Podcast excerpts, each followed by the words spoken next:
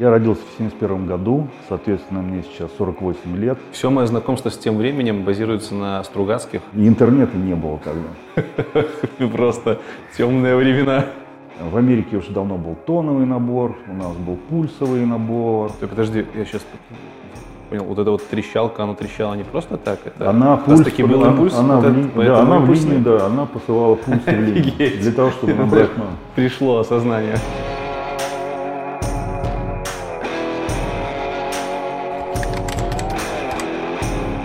Всем привет! Меня зовут Лекс, вы на канале IT Борода. И сегодня у нас интервью про долгожданный язык, который все просили Go. И в гостях у меня Гофер, GoLang, разработчик Роман Губарев. Всем привет! Собственно, не будем ходить вокруг да около. Сначала я прошу рассказать про свое детство, про университетские годы. Кратенько, на минуток 10 Расскажи, в каком году, во-первых, ты родился, потому что это будет очень интересно, и когда ты учился, где ты учился, как это происходило? Так, я родился в 71 году, соответственно, мне сейчас 48 лет, что для разработчика, в общем, считается достаточно много в нашей стране. Ну, когда я был, э, учился в школе, был ребенком, значит, конечно, компьютер было, это была такая штука, которая э, далеко не всем была доступна. То есть для того, чтобы получить опыт э, работы на компьютере, ты не мог просто пойти в магазин его купить, эти вещи не продавались. Вот. И то, что попадало в Советский Союз, оно было, ну, скажем так, конечно, э, э, не самое, скажем, не самой передовой разработки. Вот. Советский Союз дошел по пути копирования удачных экземпляров. Вот. Очень много компьютеров было скопировано разных с IBM, DEC была такая компания, если, может, ты помнишь. Я, я тогда еще не родился, да. даже в планах не был. Да. А, вот. И, собственно, первое, что я увидел, это была такая интересная машина, называлась «Промень-2», украинского производства, Украинская ССР. Представляла себе такой большой стол с гнездами для штекеров. Ну и было несколько коробок вот этих штекеров. На каждом из них была надпись, значит, арифметическая операция – или число, и ты последовательно втыкал их значит, в эти слоты, и таким образом мог э, там что-то напрограммировать. По своим возможностям нам примерно соответствовало программируемым калькуляторам, которые появились в середине 80-х. Вот. И, наверное, ты тоже их не видел. Нет. Вот. Э, и это, собственно, первое, что я увидел вообще, так сказать, что включается в розетку и можешь что-то посчитать. Ты это увидел в детстве прям? Это было, ну, я думаю, было мне лет 10, может быть, 11. А как, как так получилось? Потому что, ну, 71 год, навряд ли там компьютеры были на каком-то хайпе, прям как сейчас. А, значит, тогда был институт дворцов пионеров. Вот у нас в Дворце пионеров был астрономический кружок. И туда каким-то образом, э, когда не всяческие организации избавлялись от старой техники, они отдали, ну, как бы детям все лучшее, uh-huh. вот такую машину. Она уже по тем временам была антикварная, на самом деле.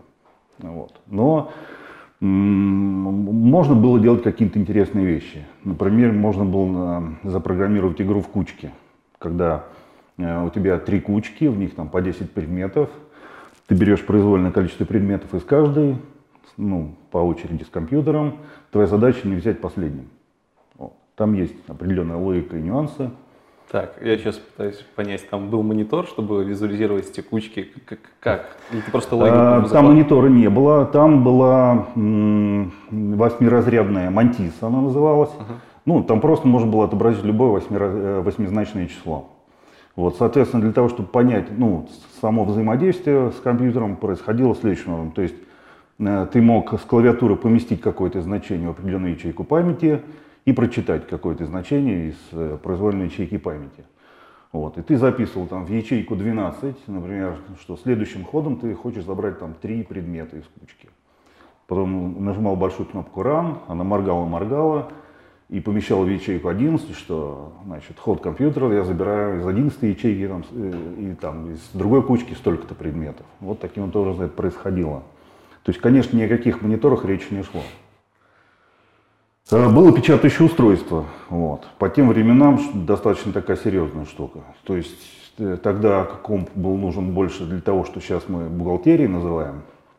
Вот. Поэтому э, то есть компьютер без принтера был ну, как бы не очень понятно, зачем он был нужен, потому что ну, конечным продуктом вычисления обычно являлся какой-то отчет, какая-то стопка листов и так далее. В то время слово программист, ну, таковое было? Да, ну, была индустрия, у нас готовили кадров, но в то время эта профессия была скорее женская на самом деле. Вот это очень интересный момент. Да. В то время на, в учебных заведениях, если э, факультет э, имел отношение к вычислительной технике, то в основном шли девочки.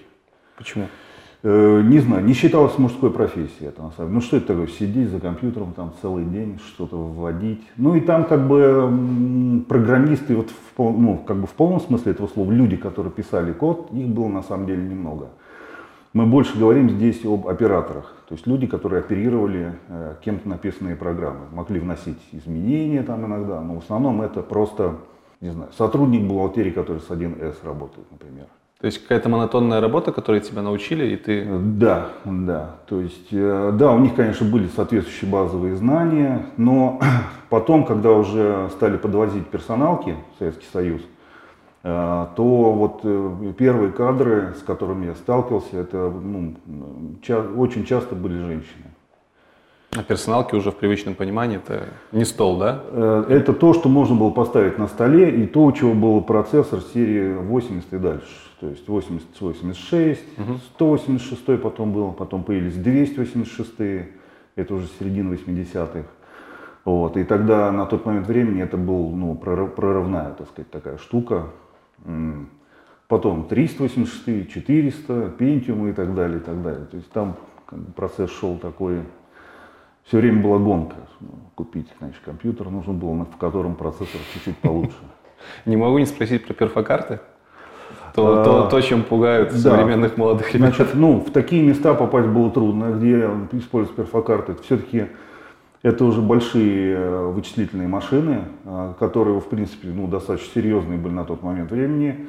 Э, но это большие институты, это закрытый доступ, То есть лаборатории. На, на, перфокартах работали не все машины тогда? Э, нет, но это уже такая технология, которая использовалась э, в промышленных каких-то вещах, mm-hmm. куда школьнику или студенту попасть уже не так легко на самом деле. Вот. То есть у нас первый компьютер, который видел, был это дворец пионеров. Потом в пединституте были курсы, был такой проект в Советском Союзе, Э, закупали персональные компьютеры Yamaha MSX, может быть, ты, тебе приходилось слышать. Все мое знакомство с тем временем базируется на Стругацких. Э, в понедельник начинается в субботу. Да, да, да, да, да, примерно. Ну там еще более раннее, раннее время. Ну да, там 60-е, 60 да. немножко. Вот, э, короче, Yamaha поставляла учебные классы, класс учебно-вычислительной техники, он так назывался. Mm-hmm. По сути, это был игровой компьютер на процессоре Z80, очень популярный в то время. И, значит, по включению там грузился Basic по умолчанию, без текстового редактора. То есть текстовые редакторы экранные, они появились несколько позже. А как? как? Это... Vim какие-то консольные? До Vim был такой редактор ID. Еще быть. и до Vim что-то было? Да, и он был не экранным. То есть ты мог редактировать одну текущую строку. Как бы. У тебя была Э, в наборе несколько команд однобуквенных, которые, собственно, Vim и унаследовал, VI. Uh-huh. Еще Vim это уже improved версия. И ты мог, например, вывести текущую строчку, напечатать. Потом следующей командой переведи курсор в позицию 5. Потом вот в этой позиции вставить два символа вот таких. И именно от этого редактора ID, у которого не было экранного режима, там не было курсора, который ты перемещал по тексту, uh-huh. И мог где-то значит, его остановить, там, ввести код. Поэтому VI, система команд VI кажется многим странным. То есть он пикает и портит э, текст, ну как вот принято шутить. Э, на самом деле там очень логичная и очень удобная система ввода текста редактированная. Вот этот командный режим и режим редактирования, который позволяет и вслепую работать очень удобно, и очень-очень быстро редактировать текст на самом деле.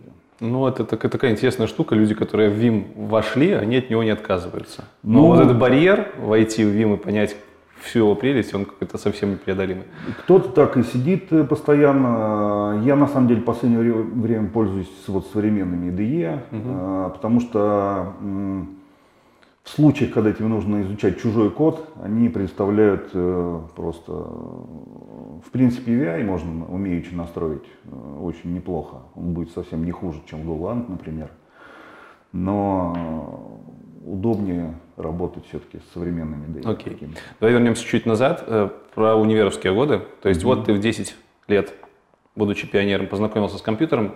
Как ты дальше решил, что хочешь связать свою... Что, как дальше развивалась вообще твоя жизнь, университет? Надо было взять, э, показать. Дальше потом мы попали вот в пединститут на курсы э, значит, про, значит, э, программирования. Это был седьмой класс, 14 лет. Угу.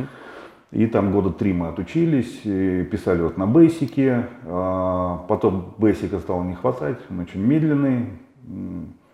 С документацией были очень большие проблемы, на самом деле, поэтому изучалось все практически на ощупь. То есть сейчас во время Гугля, ну, просто кажется диким. Проблема, Никакой... потому что не было... Нет никакой информации вообще, так сказать. И Нет... скачать нигде нельзя. И скачать Такого не было, понимаю. Да, и интернета не было. Просто темные времена. Вот. Ну, мы что-то пытались писать на ассемблере для Z80, и получалось, в принципе, ну, что-то что получалось. У меня есть даже удостоверение из этого пединститута, что я программист какой-то там категории. Сейчас смешно вспоминать. Ну, бумажки такие давали, это было правило.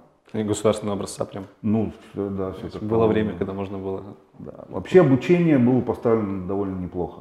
То есть люди занимались э, с энтузиазмом этой штукой. Действительно, те, кто э, любили свою профессию, учить, ну, пединститут, значит, преподавать, учить детей чему-то новому. Ну, ты говоришь, что на то время женщины в основном работали в этой профессии, что стереотип был, что это не мужская работа. Ну, преподаватель там 50-50.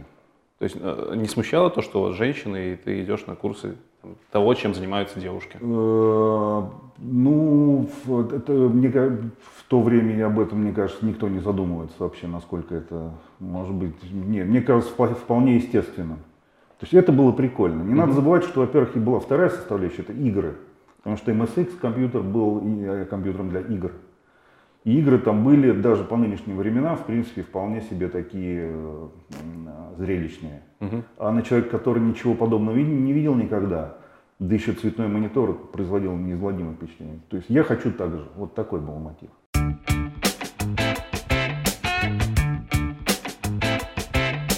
Представьте себе 80-е года. Это то время, когда люди передавали свои знания через обычные распечатки.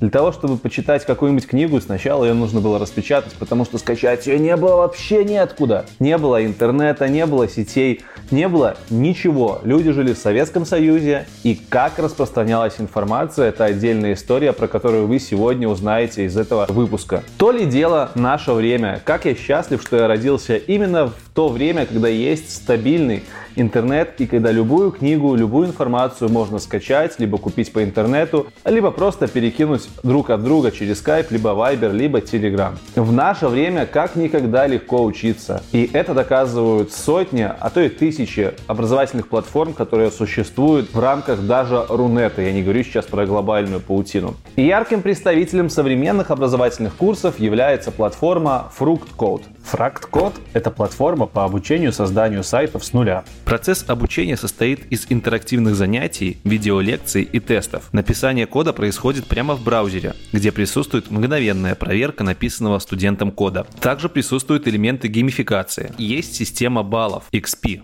За успешно пройденное задание студент получает новую экспу. Курсы по созданию сайтов состоят из нескольких модулей. Первый модуль посвящен классической верстке на HTML и CSS. Второй модуль расскажет о применении фреймворка Bootstrap. Далее вас ожидает программирование на языке PHP и PHP фреймворках, уроки по Linux, Git и работу с хостингом. Кроме того, вы познакомитесь с терминалом Linux, научитесь работать с Bitbucket, с командной строкой, с Gitbash и прочими утилитами. Также вас ожидает знакомство с JavaScript и jQuery, а также современным синтаксисом JavaScript стандарта ES6 и ES7. Большое комьюнити разработчиков, которые уже прошли курсы, всегда с удовольствием помогут ответить на любой вопрос, возникший в вашем обучении. К слову, обучение прошло уже более 30 тысяч человек. А еще платформа выдает сертификат об окончании курсов аж на целых шести языках. Так что, друзья, проходите по ссылке в описании, записывайтесь на обучение на платформе Fruit Code и получайте самые свежие и актуальные знания. И да пребудет с вами дух интернета.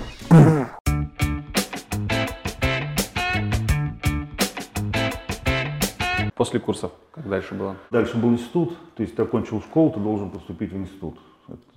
ну, это, в принципе, в наше время так еще есть. Ну да. Уже. Ну тогда ну, в большей степени, на самом деле. То есть, если ты ушел из школы после восьмого класса, то ты токарь, а если после десятого, то ты будешь инженер.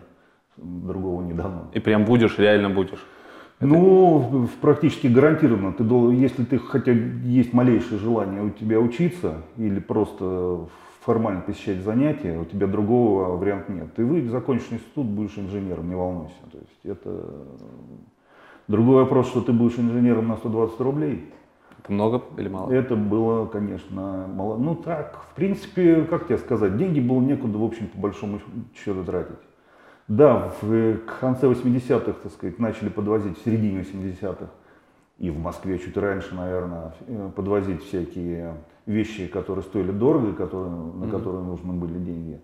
А тогда, ну, купить домой компьютер это было что-то нереально, как купить машину. Они, кстати, какое-то время так примерно и стоили, одинаково. То есть выбор был купить машину или купить компьютер. Куда ты в итоге пошел? Я поступал э, в МФТИ и поступал э, в МИФИ. Тогда была история такая, что можно было несколько раз пробоваться. И тогда было сложное время, э, отменили льготы для поступа... для, то есть, смотри, одно время срок службы в армии был два года, потом угу. его снизили до одного года, и из армии пришло огромное количество людей, которых оттуда отпустили вот. Поэтому с общежитием была очень большая проблема. Соответственно, поступил я в МИФИ, э, филиал в Обнинске был такой институт атомной энергетики. Ну, до сих пор до наших физиков возят. Да, вот. И я там проучился один год. Э, значит, э, там тоже, на самом деле, там тоже была техника. Там, кстати, была прикольная машина, копия с PDP-11. Сейчас не помню, как она называлась у нас. Но там уже был э, какой-то никакой а, э, Unix-подобная операционная система. Вот. Чтобы было понятно, о чем речь и почему это такой квантовый разрыв между Unix-подобной системой uh-huh. и тем, с чем приходилось иметь дело раньше, надо понимать, что тогда программировали все под MS-DOS. Ну, такие бизнес-приложения, бизнес условно назовем их. Вот. И MS-DOS это э, способ писать программу очень прямолинейно. Вот ты, допустим, написал программу, запускаешь ее, э, у тебя нет возможности переключить контекст, отдать управление другой программе. Вот это, то есть она занимает полностью все ресурсы. Это было ограничение оператив, операционки? Это было ограничение операционки. Она была не мультизадачная. Единственное, что тебе там было доступно, это система прерываний, так называемая. Ты мог писать какие-то резидентные части. Они сейчас, ну, сейчас уже, так сказать, в контексте Linux а, дико об этом вспоминать. Но ты мог, например, подвесить какую-то подпрограмму, скажем грубо, на клавиатурное прерывание. И э, если оно происходило, ты мог понять, какие были клавиши нажаты, там, и, соответственно, запустить какую-то свою логику. Блин, звучит дико. Да. И список вот этих прерываний ходил, передавался от отца к сыну. Это вообще ну, был редкий документ. Э, в распечатанном виде ходил по рукам. Важные вещи кто-то переписывал от руки. И это было... Причем э, ограничений вот для этой резидентной части было тоже очень много. То есть ты не мог э, пользоваться дисковыми операциями никакими. Открыть файл, прочитать, записать потому что система была не реинтрабельна. То есть ты, поскольку клавиатурное прерывание могло произойти в момент обращения к диску, угу. создавалась коллизия внутри, угу. можно было кучу всего напортить. Окей, так а нельзя было просто с помощью вот этих прерываний убивать какой-то подпрограммой основную программу и запускать другую программу и таким образом... И таким образом, и, и, таким, это, вот то, что ты сейчас произнес, это и есть переключение контекста, угу. и эта штука уже появилась в Unix подобных системах. Окей. Вот. Для чего, собственно, э, то есть это какой-то способ ну, делить процессорное время между разными программами. Ну, это, наверное, мне сейчас кажется логичным, а на то время, может, об этом никто не думал особо. Тогда это было, ну, реально потрясение. Причем Unix появился достаточно давно, там, в 70-х, вот. Но увидели мы его, э, увидели мы его сильно, вот увидел я сильно позже, на первом курсе института, на старой, э, на старой машинке.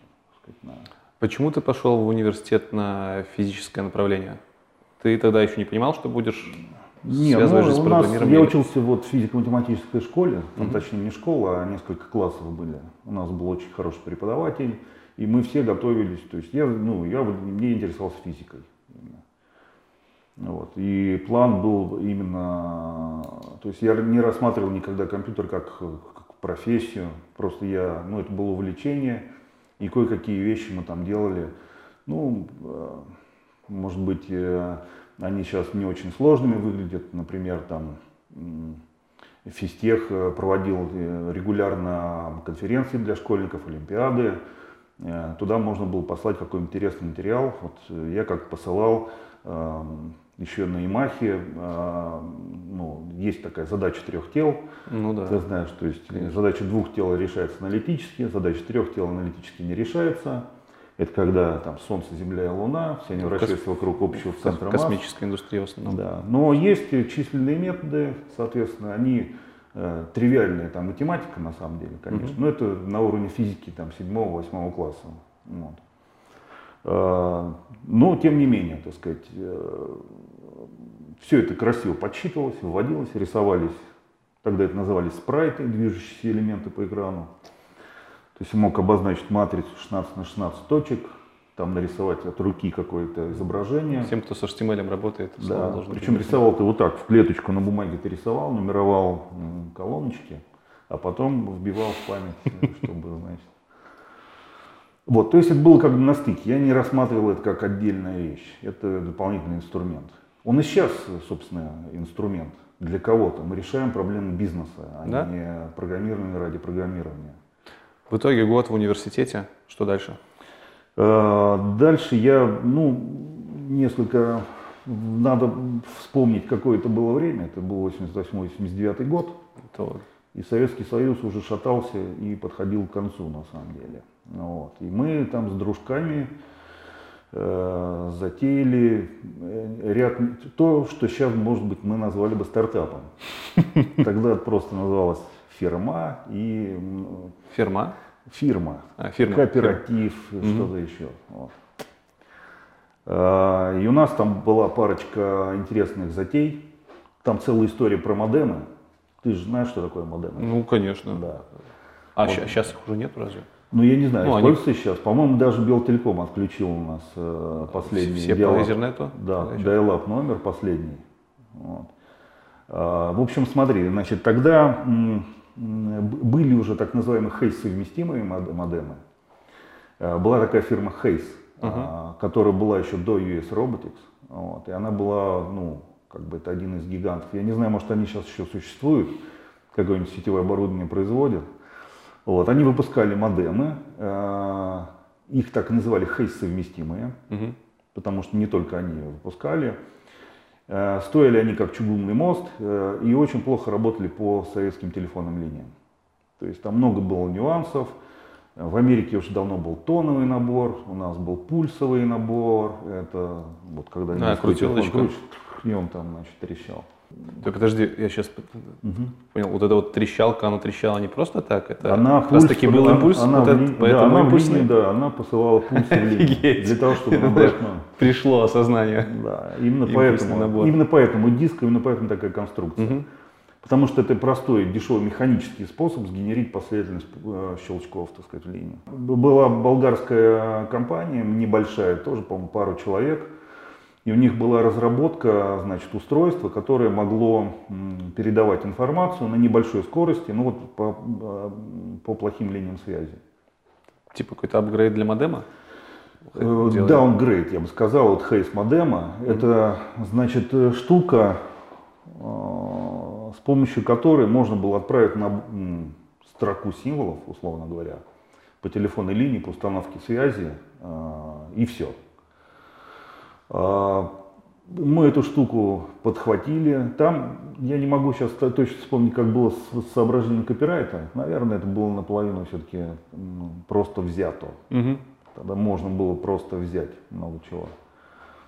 Вот. И с группой товарищей эта штука была доработана, адаптирована, переделана на советскую элементную базу. А, Был написан софт вокруг этой штуки. Вот. И в итоге получился продукт, эм, который выглядел следующим образом. То есть ты за деньги примерно в одну двадцатую от стоимости с совместимым моделом мог купить плату, угу. вставить ее в компьютер, вставить ее в телефонную розетку. Потом у тебя был э, файловый менеджер, визуально точно такой же, как Norton Commander, если ты можешь помнить. Ну, да, Две да, синие панельки, файлы здесь, файлы Total здесь. Commander напоминает. Верно. Вот. И после дозвона на удаленную точку э, к человеку, у которого такой же сетап, ты получал панель с файлами у себя и панель с файлами у него. Ничего себе. И на тот момент времени это было очень круто, потому что другого способа таскать файлы, кроме как отправить курьера, в общем-то не было. То есть и ты мог перетащить файл от него к себе? Да. И он копировался у тебя. Ничего себе. Мы там даже на выставках показывали фокус, то есть мог ты взять в одну руку провод и значит, через человека тоже можно вот. Я еще раз напоминаю, все это было тогда, когда не было ни ФИДО, ни BBS, ни интернета, ничего. Вот. И продукт был рассчитан на организации, которые, которым нужно обмениваться файлами, не знаю, бухгалтерскими документами, и у которых есть филиалы в разных ну, в других городах, mm-hmm. куда там дорого ехать и так далее. Плату нам разрабатывали, кстати, уже в Минске, и производили мы здесь в Минске. На, на заводе на Горизонт. Горизонт. Вот. Произвели мы где-то около трех тысяч таких штук, продали их и занялись торговлей компьютерами. Потому что продав 286 э, комп, например, можно было в принципе месяц ничего больше не делать. То есть вы были как перекупами или? Да. Угу. Вот. Э, ну, тогда время было очень наивное. И, например, проект поехать в Польшу, купить комп, привезти его сюда, был такой ого себе проект. Вот. И э, стоимость этой штуки была, я сейчас затруднюсь конкретные цифры называть, но это сопоставимо со стоимостью машины. То есть это какая-то было выгоднее, чем, скажем, в начале там, 2000 нагонять машины? Да. Продавать вот такое устройство в, там, в 90-х было крайне сложно на самом деле. То есть ты должен прийти, убедить человека, показать, э, объяснить ему, что это намного дешевле, чем ХС-совместимый модем угу. и так далее. В итоге, после всех этих попыток бизнеса, после развала советов, когда началось программирование? А, нет, ну, собственно, все это время, вот, вот эту вот двухпанельную эту штуку я, собственно, и писал угу. тогда. А, постоянно, ну, мы постоянно пробовали какие-то вещи, но тогда не было а, даже такого места, куда бы ты мог а, выложить pet project свой или... То есть все происходило у тебя на local хосте. И на дискетках как-то сохранял? И на дискетках ты сохранял, ты сохранял там 2-3 копии, потому что вдруг у тебя был да. там mywork.zip, в котором, ну, тогда был архиватор ARG какое-то время более продвинутый, еще до появления RAR. И ты носил с собой вот эту дискету, которая была все твое. Если ты ее терял, то это, ну, все, застрелиться. Поэтому копия здесь, здесь, еще одну он там положил на всякий случай. Ты помнишь, какой следующий был такой квантовый скачок в твоем понимании? Того, что происходило вокруг, развития? Ну, значит, э, ФИДО, когда вот хай-совместимые стали, хай-совместимые модемы стали доступными, их стали все покупать. То есть ну, появились ну, дешевые версии от других производителей. И, э, собственно, по этой причине вот этот наш небольшой стартапчик э, просто потерял mm-hmm. смысл, потому что конечно, ну с кем там конкурировать. То есть все-таки софт для таких вещей то есть, создавался людьми профессиональными. А, покупая, купив такой хейс-совместимый модем, ты получал автоматически возможность подключиться к FIDO, позвонить на Пару слов о том, что такое FIDO. Очень мало кто будет знать. Ну, сначала появились BBS, это Bulletin Board System. Что это такое? То есть это вот как у нас здесь в коридоре висит такая штука, куда все приходят, и мог, ты мог припинить объявление, там, продаю щенка, условно говоря. Okay. Или там сегодня день рождения у такого-то в нашем кампусе, условно говоря. Так они использовались. О, хорошо. Вот, значит, э, был какой некий центральный компьютер с э, модемом. Часто это была даже не одна телефонная линия, а несколько телефонных линий, чтобы мы могли несколько человек одновременно дозвониться. Теперь смотри, что дальше происходило. Ты как студент, у тебя есть такой же модем, ты дозванивался на эту BBS, и там э, через простенький интерфейс, там типа вывести меню, значит, буква N, прочитать последние новости, буква P, запустить объявление. Вот ты нажимал P, Он, введите текст объявления. Продаю щенка. Там, Enter. Что-то мне это напомнило в телеках, я когда-то видел такую штуку, называлась телетекст или что-то. Ну, это другая. Телетекст – это способ тебе доставить текстовую информацию угу. по видеосигналу. А здесь э, уже ты как бы то есть это такой пра-пра-пра-пра дедушка сайтов, э, объявлений, может быть, и так далее. Трындец. Там был форм, ты, ты все время, так сказать, в этот момент находишься на линии. Он завершил свои дела, отключился, там пошел спать. Линия освободилась, другой может позвонить. А, то есть это еще, это еще, понятно. Да. Это было однопоточно, грубо говоря, в рамках линии. И тут мы подходим к главному. Поскольку там линий несколько, вот, то ты мог, э, то, допустим, одновременно могли на этой BBS находиться 4 человека. И тут вуаля, они могли друг, друг с другом початиться. Вот здесь возникал прикол уже. Тогда уже было интересно. Это, еще раз повторяю, был задолго до IRC, задолго вот э, интернет чатов. IRC, Ирка, да, АРЦ. Верно, совершенно угу. верно. Вот. И вот это, да, вот это был такой переворот, когда ты получил возможность коммуницировать с кем-то. Фидо это вещь, которая развивалась параллельно, и она, а, значит, чтобы не тратить время и сидеть э, в онлайне на BBS, ты все эти дела, то есть запустить нужные сообщения, э, послать кому-то файлы, сделать ход в какой-то пошаговой игре, ты все это делал одновременно, а потом просто шел спать. И ночью, пока ты спишь, твой комп просыпался по расписанию и обзванивал все узлы, на которые нужно передать нужную информацию. А вот эта вот иерархия узлов, вот этой сети, она хранилась в виде одного файла, который еженочно ну, и для кого-то ежедневно синхронизировался по всей сети. Но в такой же системе невозможно ни чаты, ни какие-то игры со взаимодействием. А, идея в том, что когда ты наигрался с чатами, тебе, тебе нужно более серьезное общение. То есть тогда, а, то есть ты вдумчиво прочитал все сообщения на форуме, ты вдумчиво на них на всех ответил, но тебе не нужно ходить и постить их по одному. Ты собрал все в пачку и пакет, okay. как правило. И во время этого сеанса связи происходило несколько вещей. То есть обновлялся твой локальный вот этот список э, узлов сети, э, тебе доставлялась почта, э, которая должна тебе доставиться. Там Уже была, почта была тогда? Да, там был NetMail, ну, такая почта, которая, директ, которая работала как сейчас e-mail. Угу.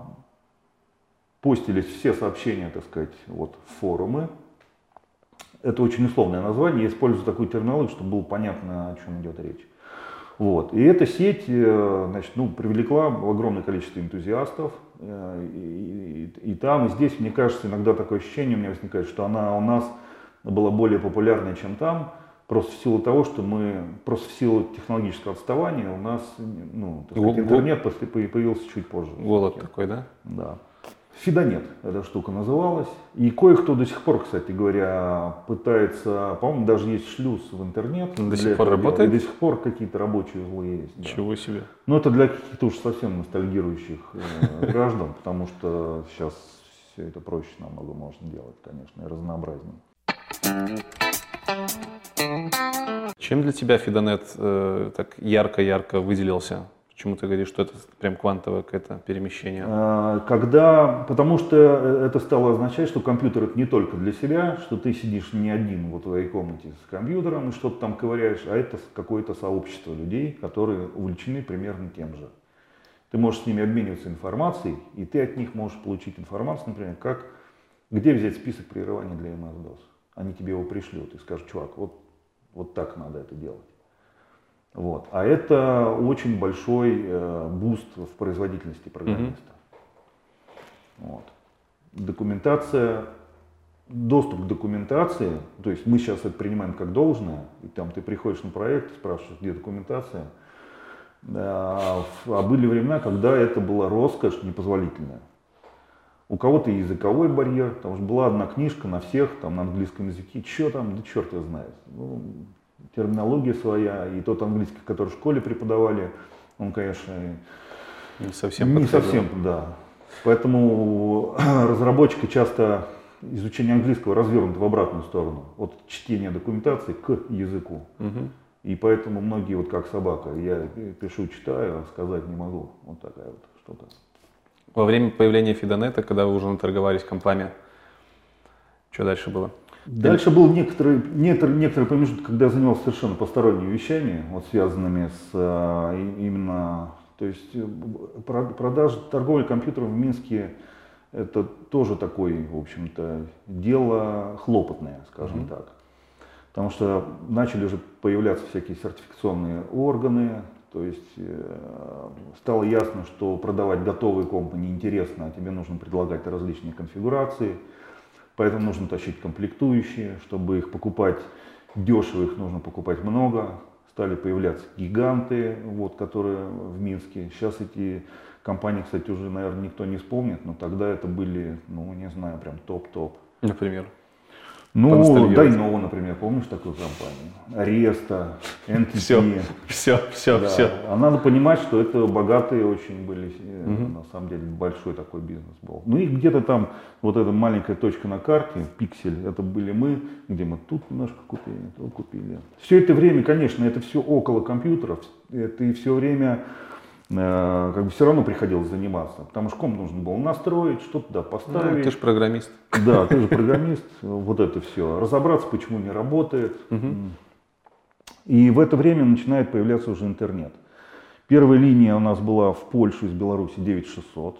9600. Это скорость на линию, да, на скорость. всю линию. На, Килоб... на всю страну. На всю страну. На всю 9600 страну. килобит до да, Польши. Да. Нет, это, сейчас скажу, 9, 9, это значит ну, 9, 9, тысяч, 9600 килобит. А ну, это пипец, есть, это ну, там, трендец. Там, понимаешь, там еще накладные расходы на сам угу. протокол. А, не забывать, что Окей. протокол тоже эволюционировал с тех пор.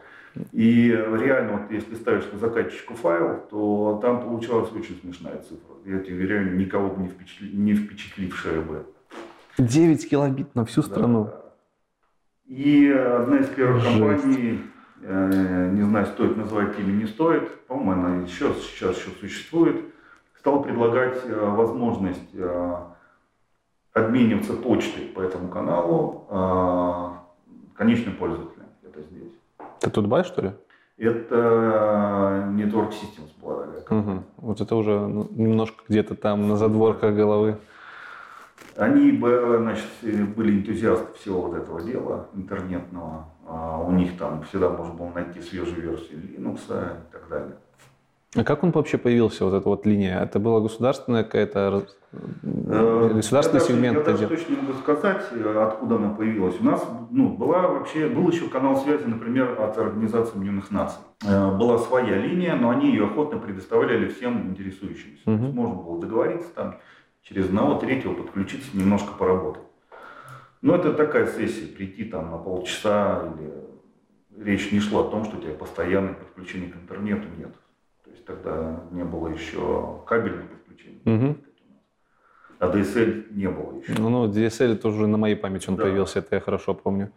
Я да, еще помню, усилители паял для диалапа, и потом и DSL появился. В этот момент времени мы попробовали продавать такую штуку, называлась она Direct PC. И, значит, э, выглядел следующим образом. Ты покупаешь э, карточку, вставляешь ее в компьютер, покупаешь спутниковую антенну. И тоже когда PCI-слоты были на компах? Э, ну, там, и, по-моему, еще предыдущий сам. Угу. Э, предыдущий стандарт. Э, ты мог взять эту тарелочку, э, направить ее на спутник, куда тебе скажут, и ставил ты небольшую такую софтинку себе на комп. Это уже была, по-моему, Windows какая-то, может даже 95-я. А, и, в общем-то, весь трафик, который исходящий Рыбалка. по земле, ага. а входящий приходил тебе по спутнику. Эту схему я тоже еще застал даже. Да, и ты получал, получал там 400 килобит. И это было дофига уже. И вот в этот момент времени ты понимал, что вот теперь ты можешь качать дистрибутивы, игры, там все, что тебе нужно. Вот. Сейчас э, эта штука, по-моему, тоже, конечно, загнулась, потому что обычные наземные каналы работают лучше. Там свои издержки были. Конечно, большие лаги, потому что маршрут в одну сторону совсем не то, что ну, асинхронный маршрут. У нас ребята в деревне такие подходы использовали, но они в основном там рыбалкой занимались, так называемой, когда они просто входящий трафик весь отлавливали, просто в одно место сохраняли, потом смотрели, что им там нападало. А, ну и так. Ну да, это, кстати, продвинутая такая тема. Нужно прям сырой трафик записывать. Ну, да, прям голый трафик. Красавцы. Но занимаясь таким бизнесом, продавая конечным пользователям такую штуку, ты э, попадал в коллизию с государством. Потому что все, что касается передачи связи, спутниковых дел, государство очень четко держит под своим контролем. И эта деятельность требует лицензирования. Угу. Ты мог начать такую деятельность, типа, находясь в процессе получения лицензии, а, но это была, конечно, совершенно невозможная вещь. Конец 90-х, может быть, 2000-2001 год. Э, произошел смешной случай, я сломал ногу. Очень смешной случай. Очень неудачно сломал и прилег э, с гипсом на 6 месяцев. Ого. И э, из развлечений был ноутбук с Linux, и я просто стал ковырять э, настолько глубоко, насколько смог. Вот. И тут надо понимать, что э, за разработку деньги какие-то осмысленные стали платить где-то 2002 2003 То есть тогда это еще было не на хайпе каком-то? Э, до 99 -го года программист, ну так, угу. есть, ну, ну ничего, парень, там, у тебя все еще сложится. Может, ты типа пойдешь к нам сборщиком компьютеров на наше производство, угу. условно говоря. Э, за такую работу платили не больше, чем ЕПАМ только начал, начал появляться. 95 год. Да. Это и зарплаты там были поначалу, в принципе, ну, рыночные. Тогда не было конкуренции с там, Соединенными Штатами, никто не знал, сколько там зарабатывают. Если там хайп начался раньше, то у нас он начался, ну, моя оценка где-то 2001-2002 год, когда старплаты стали значительно отличаться средние от э, средних по стране. Ну, ты начал до этого работать уже Примерно в этот момент времени, когда я понял, что где-то пересекаешься с государством, требует крепкой нервной системы. Давай так обтекаемо скажем. Угу. А, при этом доход, который ты при этом получаешь, он... Э, Несопоставим с теми нервными затратами. Да, и ты можешь это проще сделать, если ты будешь примерно заниматься, во-первых, любимым делом, угу. а, во-вторых, э, меньше зависит вообще от э, сказать, внешних условий каких-то. Это как раз разработка. Вот. Но в то время, так сказать, это тоже было не очень цивилизованно. Даже система контроля версий тогда была... Ну, что там, SVN, наверное, какой-то? CVS, пардон, вот так она называлась. Да, и самая первая версия, которая еще не поддерживала директорий, ну там дичь вообще дикая. Ну то есть командной разработки там еще так, такой не было? Не было культуры разработки такой, какая она сейчас. Сейчас у нас это в основном практически полностью регламентировано, и понятно, какие практики правильные, какие неправильные. Это ты говоришь про 2000-е годы, да? Это начало, начало 2000 х да. Это... Я не говорю сейчас про ИПАМ, потому что, возможно, у них уже процессы на тот момент были совсем не такие, как для для, для меня это как-то странно очень звучит. Сколько я там, 7 лет работаю в, в айтишке, и за 7 лет по факту ничего почти не изменилось. Как 7 лет назад был скрам, командная разработка, гид, там с СВН переходили, так он ну, остался. Я бы сказал, что вот начиная где-то с 2003-2005 года уже ничего не, не меняется. Ну, ты же говоришь, что с третьего года, где-то со второго появилась, в принципе, вот это вот хайп программирования, и, и тогда все перестало, в принципе, меняться быстро? Э, тогда сюда сразу же пришли нужные технологии, нужные процессы угу. и понимание вообще, как это работает. Появился, доступ, ну, появился интернет глобально, он стал всем доступен просто. Как только это произошло, зарплаты выровнялись западом. Ну, понятно. Ты получил возможность использовать западный хостинг. Вот. Э, ты получил возможность консультироваться со специалистами западными. Ты стал гораздо эффективнее обмениваться знаниями со своими коллегами. Вот. И э, появились ресурсы, где ты мог свой pet project положить. Вот когда не было GitHub, был SourceForge такой. Да, он до сих пор есть. Да, вообще раньше э, исходные коды, ты, если тебе нужен был там веб-сервер Apache, ты шел на apache.org и скачивал CRC, tar разворачивал. А потом собирал. Make config. Make config. Как бы вот начиная с этого времени я бы, ну, ну, мне кажется, никаких больше таких э, скачков в общем, не происходило. Для меня самое интересное, что вот примерно в 2004 году я познакомился с компом и с интернетом, и уже тогда у нас был, там, через два года появился у нас в деревне DSL, и я тогда не понимал, что вот оно только-только зародилось. Тогда мне уже казалось, что это как бы ну, устоявшееся все, да. А что происходит с ребятами, которые там родились в 99-м, 2000-м? Они ну, да, ну, совершенно это, другой ну, Это нормально, на самом деле. Действительно, все происходит очень, очень сжато, и за последние 30 лет изменилось очень много в бытовой жизни, сказать, вот в нашем. С появлением мобильных устройств, потому что, ну, э, iPhone, вот, э, который, ну, допустим, который сейчас просто обыденный, просто мобильный телефон, mm-hmm. сказать, неважно, это, ну, просто чтобы было понятно, компьютер, сказать, сравнимой мощности, ну, я не знаю, были там в 95-м, 96-м году компьютер такой мощности? Я не уверен, что...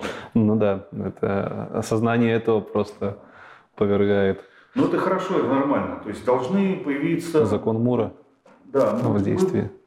Может быть, должно отстояться, так сказать, вот пройти какое-то время, чтобы мы, чтобы произошел следующий, как ты говоришь, квантовый скачок. Вот. Он, в принципе, назревает, как мне кажется. Как, как, какой? А, ну, сейчас ну, хайповая тема machine learning. Но, конечно, с одной стороны, эта тема очень сильно переоценена. Ну, это же уже больше про не про программирование все-таки, а, это больше про инженерию, математику, я матаппарат. Я скажу, что в программировании вообще мало чего от программирования. В программировании, вот в Олимпиадном много чего от программирования. А в, когда ты решаешь бизнес-задачи, ты Э, занимаешься 90% времени следующими вещами. Ты общаешься с людьми, ты договариваешься, ты продаешь свое решение или покупаешь чье-то решение. И ты э, никогда не пишешь пузырьковую сортировку уже на работе. Никогда. Я, я ну, конечно, там когда-то в школе, так сказать, написал, чтобы проверить. И с тех пор я никогда в жизни не писал сортировку руками. Ты всегда берешь какую-то, угу. думаю, человеком сделанную. То же самое касается других компонентов. А, и, собственно, процесс, сам процесс программирования, на него остается, в общем-то, не так много времени. На конкретную творческую работу, где ты действительно сидишь, там продумаешь решение. Вернемся к твоему опыту работы уже в айтишных каких-то компаниях. Mm-hmm. С чего ты начинал как ты пришел к Go? Эм, с чего начинал, вот когда в то время, в 2002 году? В больших компаниях я начал работать э, с 2011 года. Я пришел в Wargaming э, на позицию питона-разработчика. Подожди, а 9 лет до этого а что вот ты делал? 9 лет между этими двумя событиями, это ну, то, что сейчас можно назвать фрилансом. Окей, принято. Wargaming. Это какая-то, это несколько компаний, часто те же самые люди, но это всегда, значит, удаленная работа – это администрирование Linux а, серверов. Тогда, в общем-то, не было понятия Development Operations, mm-hmm. а было слово sysadmin, под которое попадали... Там, так а почему ты не программировал э, администраторство Нет, я именно программировал. А, ты... Да, то есть... Э... Баши всякие? Ну, скрипты. на Перле мы тогда писали. На Перле. Да, угу. Какие-то первые веб, э, веб-сервисы.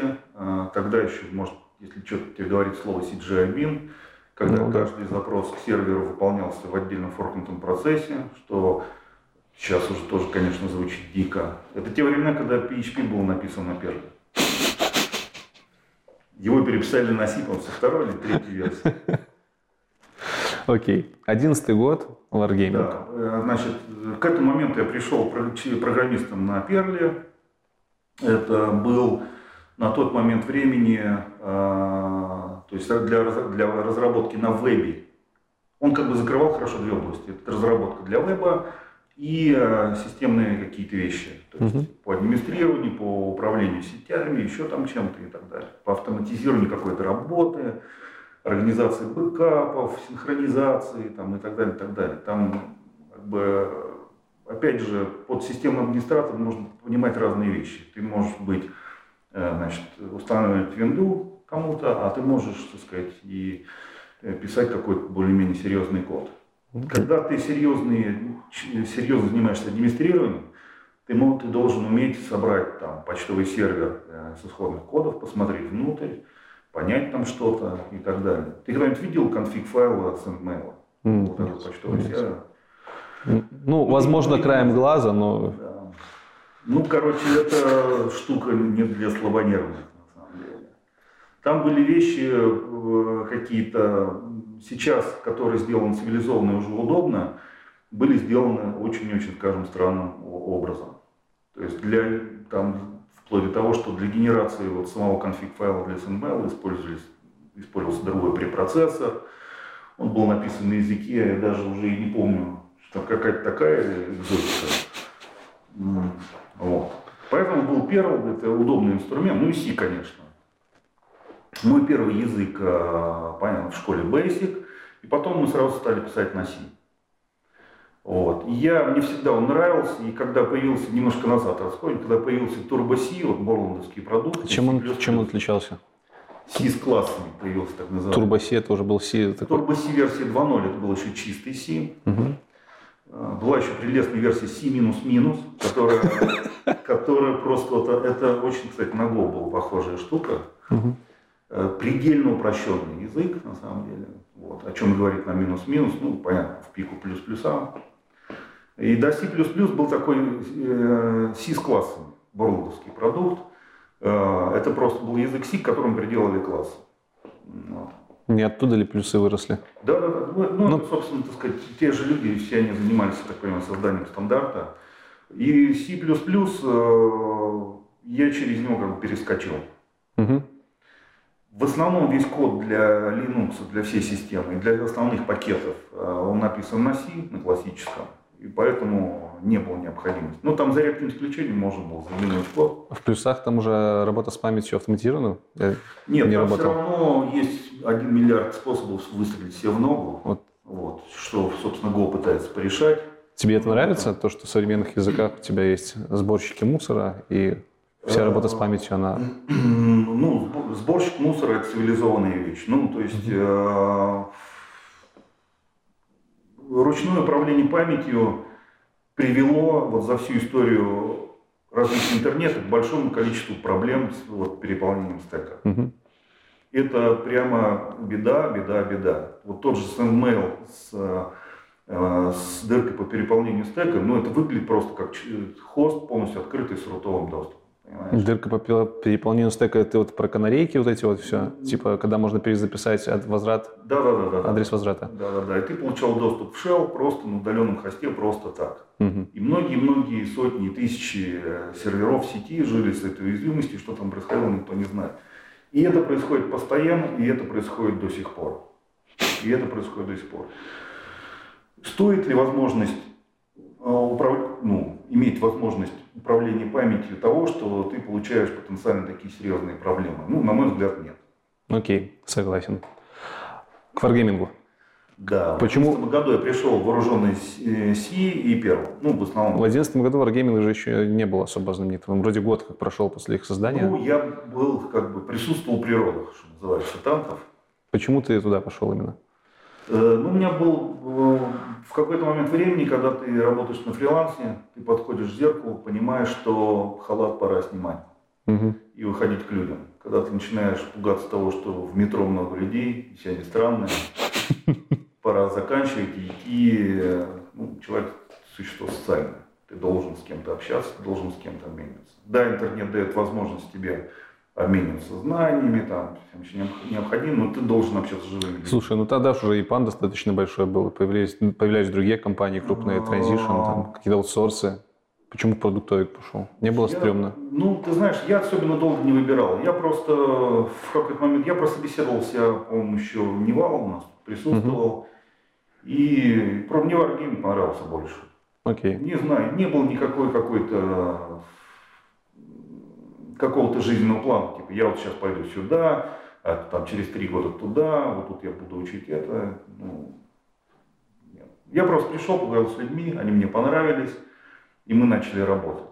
То есть вот когда я пришел в Wargaming, это было, по-моему, ну, ну меньше ста человек точно. Сейчас у них просто, кто не знает, офис, я картинку вставлю, просто как Колизей.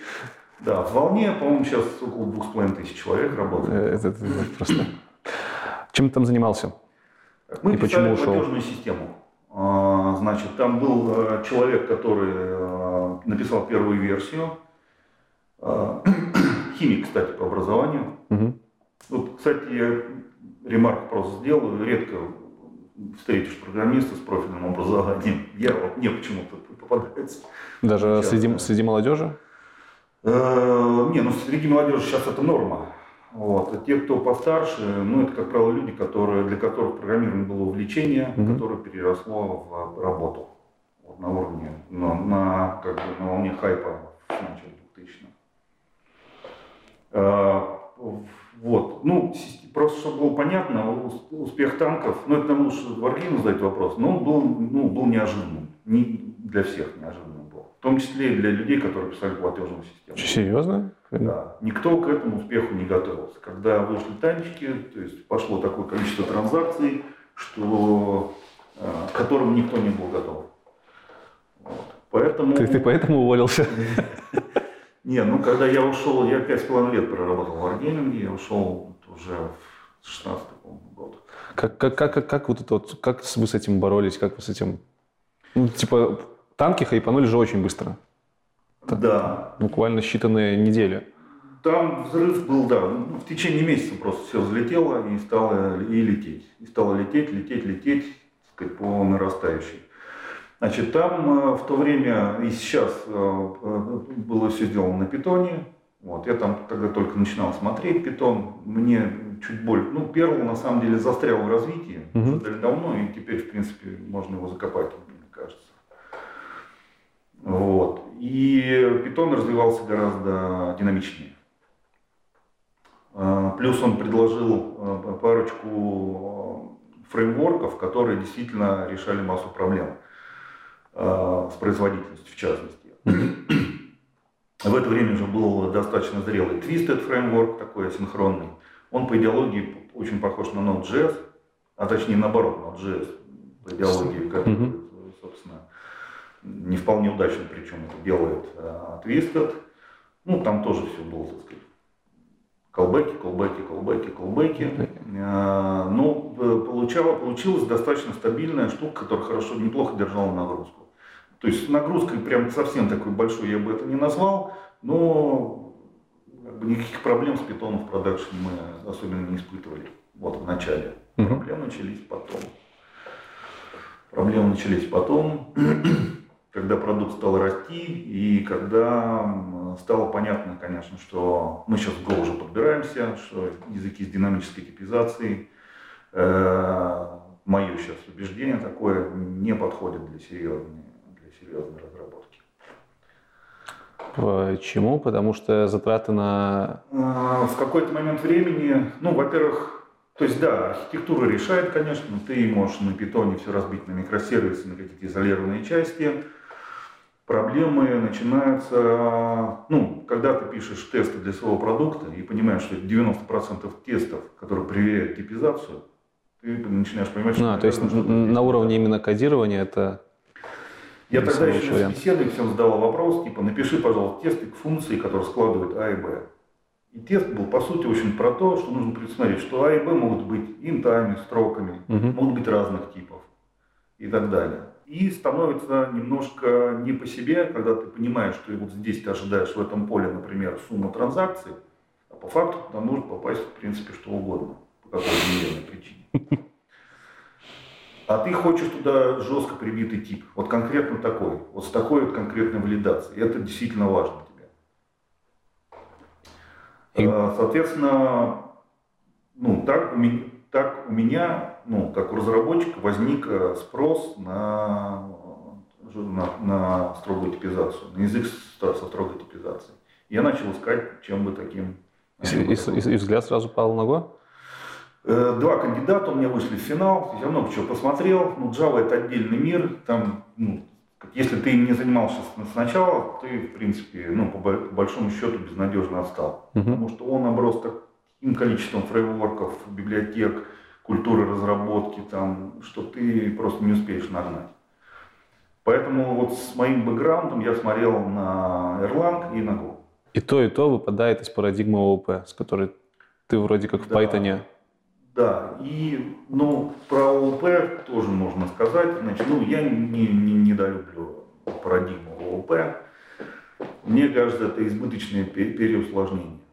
То есть ОВП подход, э, он тебя подталкивает к тому, чтобы создавать э, слишком сложные, слишком сложные системы. Но зато стандартизированные? Как тебе сказать? Э, ну, как Если ты пользуешься каким-то фреймворком, ну, я не знаю, возьмем для, для так сказать, моего, ну, для того, о чем я могу говорить, например, конкретно, про Django. Это, это вроде питоновский да, фреймворк. Это питонский фреймворк, который, значит, Model View Controller, там все это сделано, все разложено по нужным папочкам, везде все классы нужные, все автоматически создается и так далее.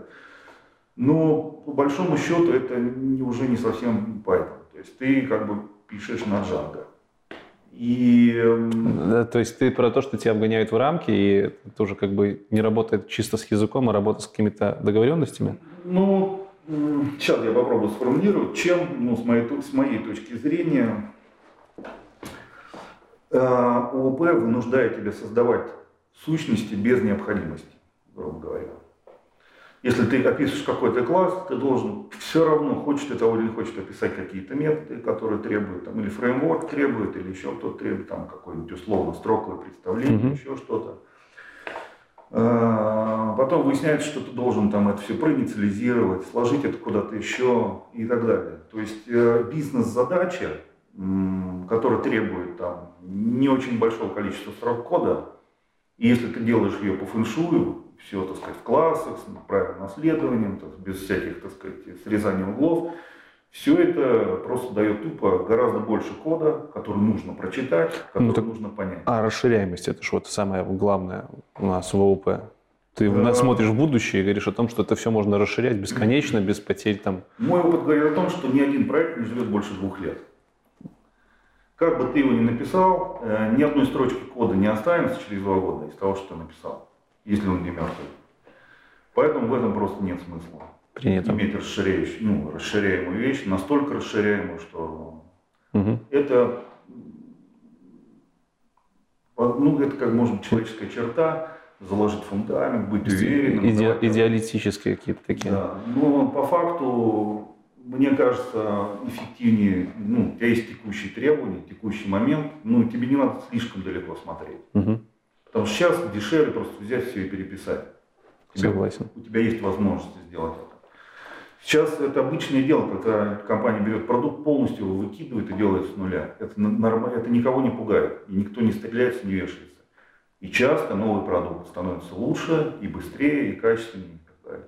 Под новым продуктом ты имеешь в виду все тот же продукт с точки зрения бизнеса, но переделанный да. на новых технологиях. Да. Окей. Выбрал Erlang в итоге?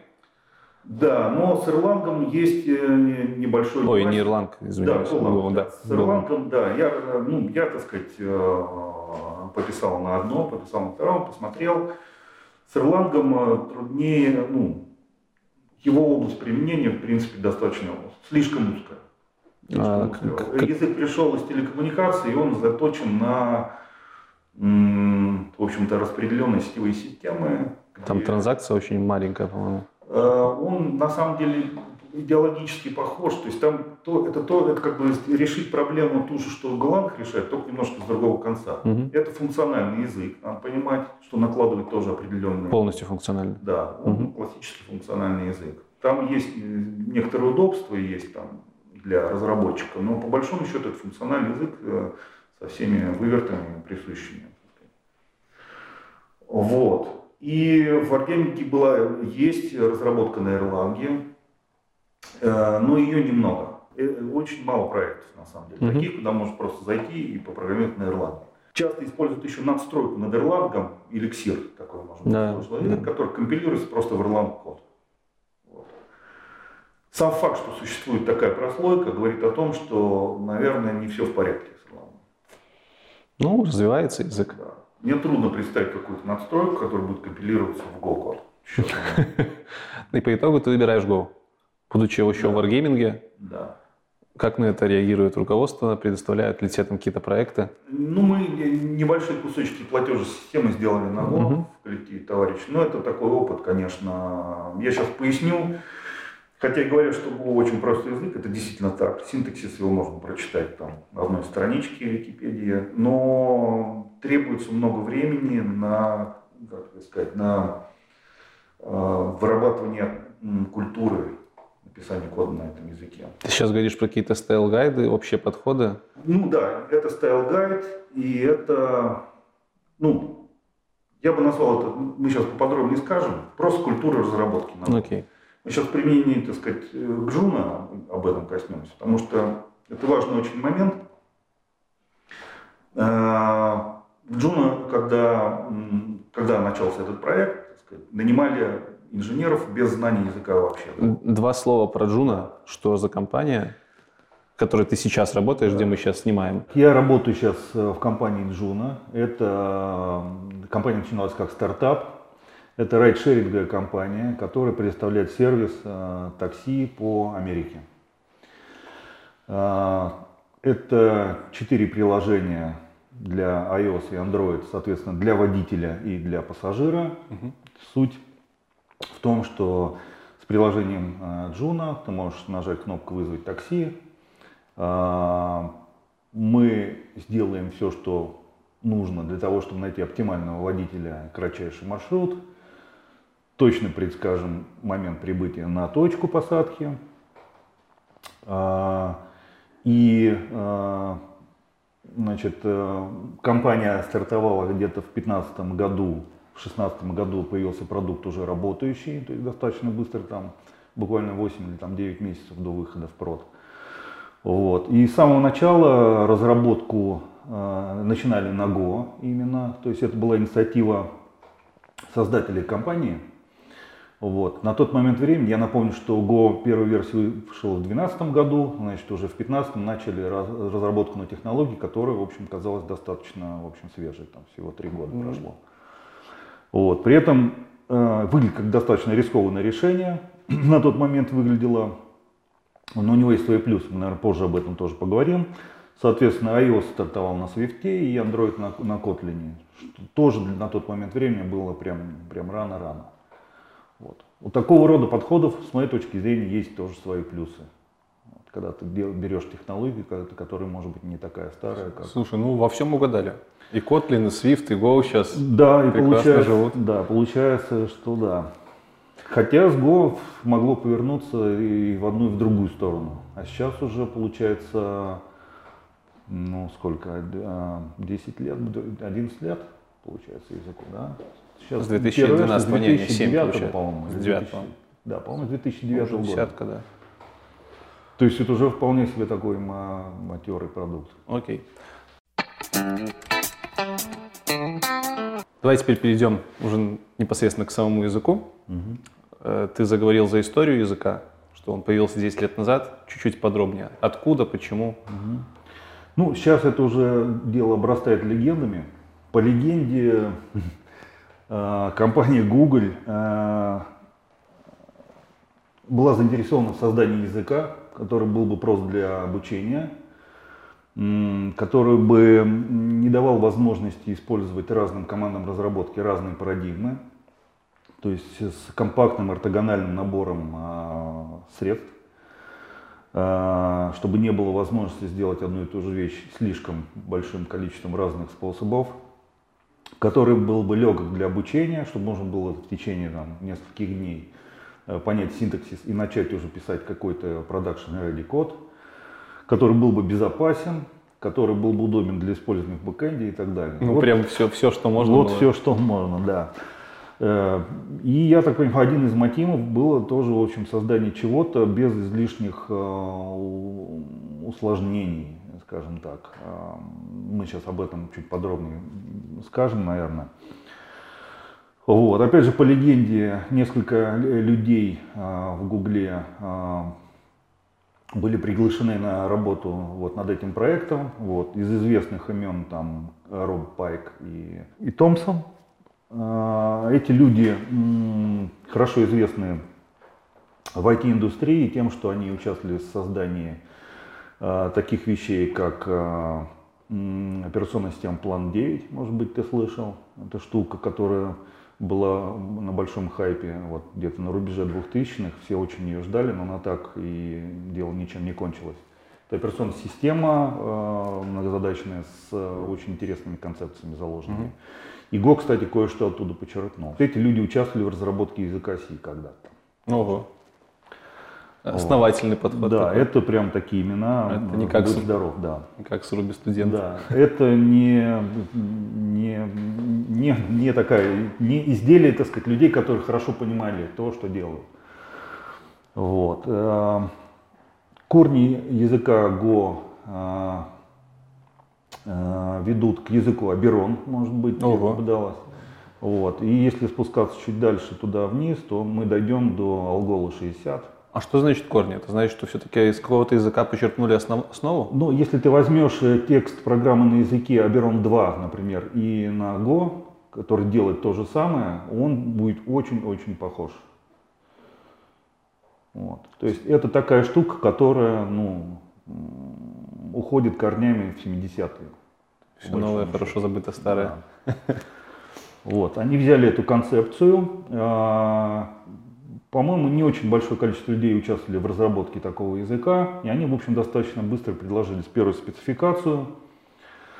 А, Вот цели, которые они преследовали, мы чуть раньше сказали уже. У них, э, в общем, в итоге а, в 2012 году вышла первая версия а, языка. Использоваться начал он в продакшене еще раньше. А, Го стал переписывать какие-то внутренние свои сервисы на этом языке. И, в общем-то, ну, время показало в итоге, что большая часть решений, которые они приняли, была удачная.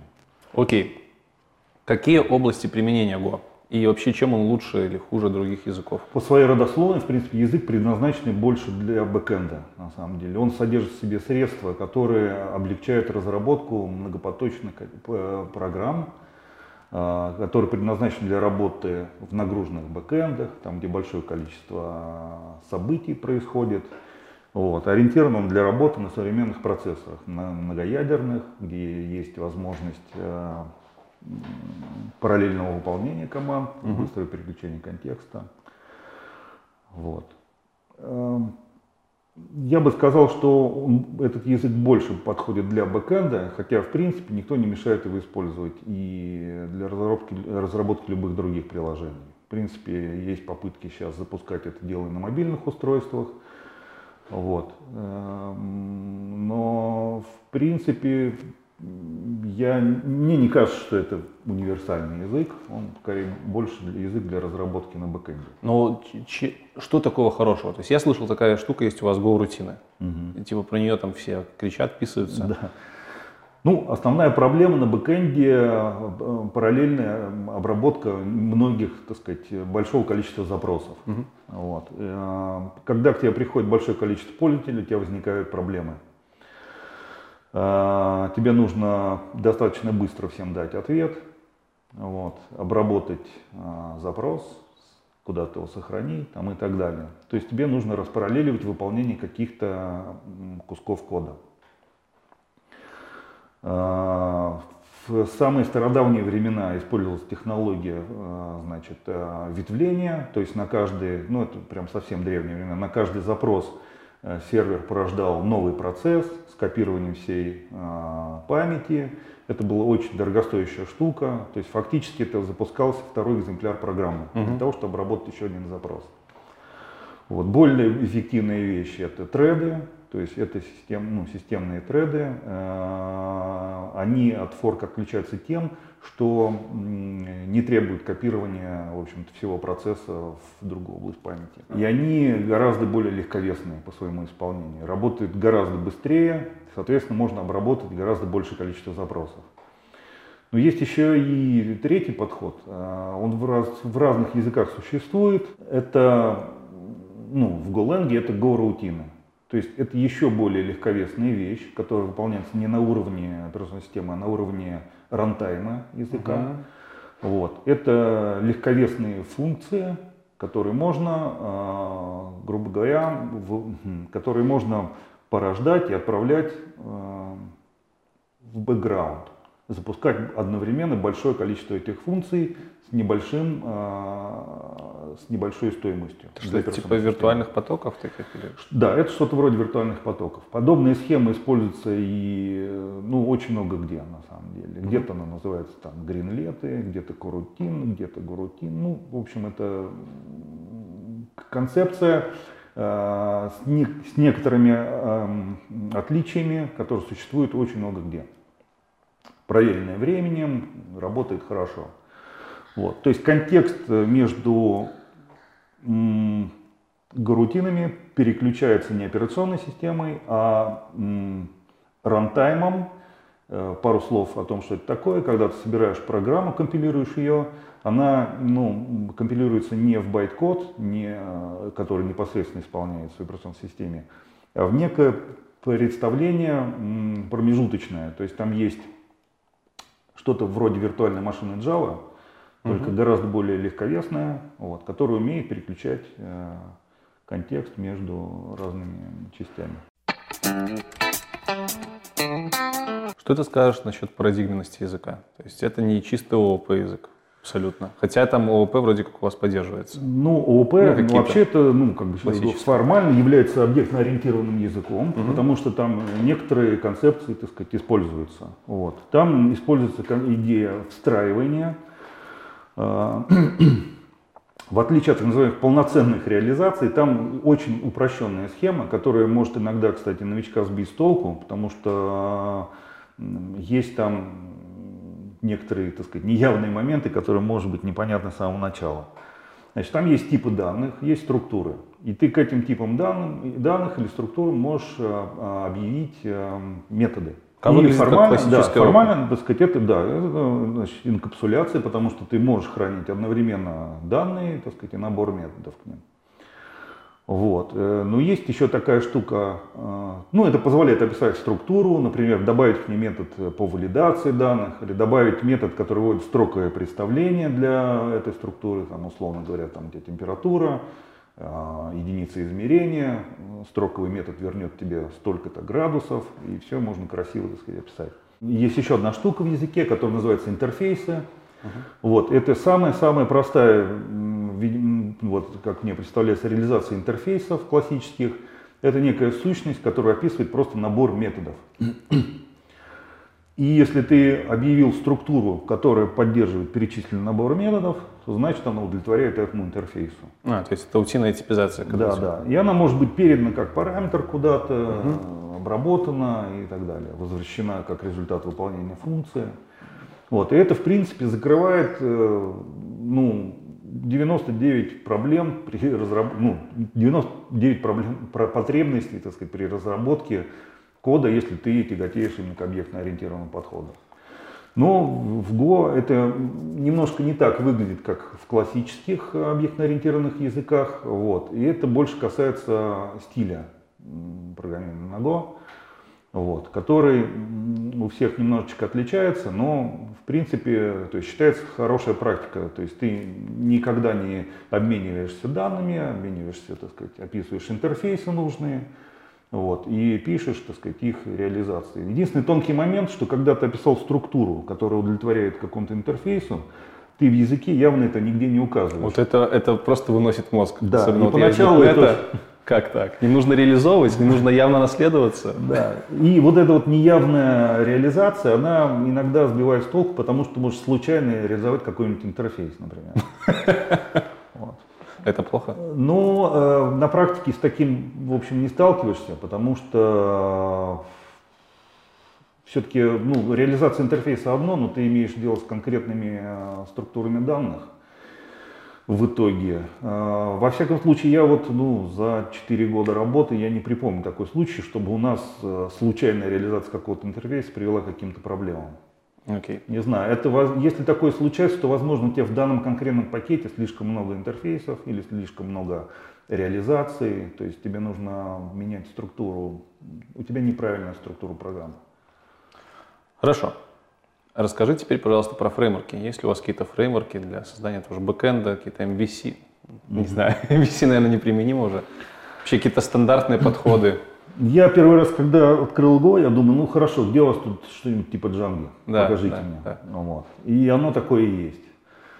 А, есть несколько похожих фреймворков, а, которые делают примерно вот то же самое. Ну, то есть ты хочешь как бы, я, ну, когда человек приходит в новый язык, он, окей, я хочу сделать веб-сервис, чтобы было легко и быстро. Я хочу получить из коробки какой-то ORM, я хочу получить э, миграции в базу данных из коробки, я хочу как-то получить понимание. Вот сюда я кладу, так сказать, модели, сюда я кладу контроллеры, так сказать, и так далее.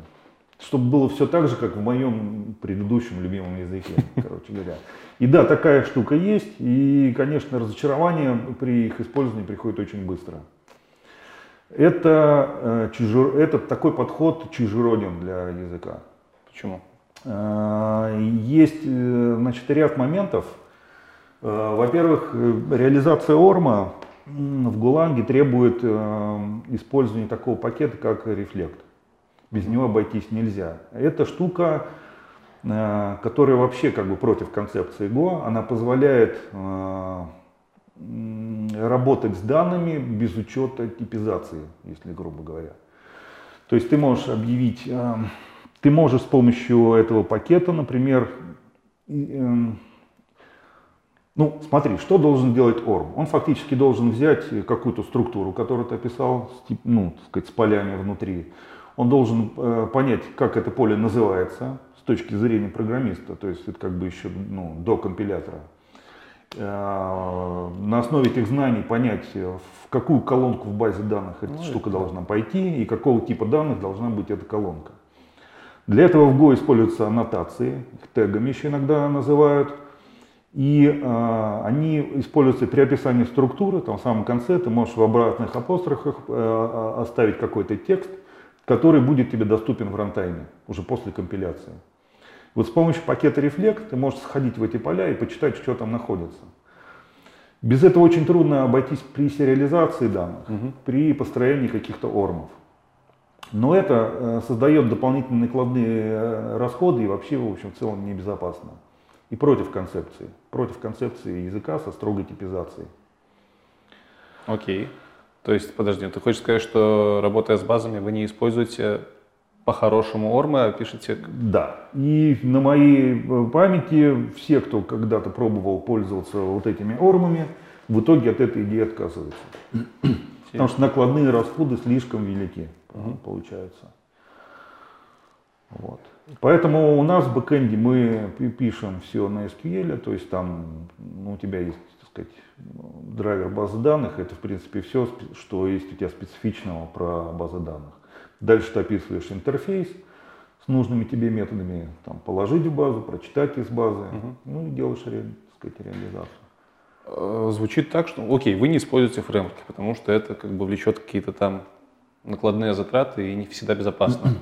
Да, но к этому нужно тоже прийти, так сказать. Это приходит тоже с опытом, когда ты понимаешь, что ORM это не то, что нужно использовать. Окей, но тогда же в разных проектах будет абсолютно все по-разному. Тебе, чтобы перейти, там, грубо говоря, из одной компании в другую и втыкнуть в проект, тебе нужно будет потратить кучу времени. Или у вас есть какие-то договоренности, что там нужно вот, mm. вот это там-то складывать, это там-то, так-то, так, наименование. Ну, а, а на что, собственно, с твоей точки зрения должны, должны ну, нужно, о чем нужно договариваться? Про SQL люди давно договорились, правильно?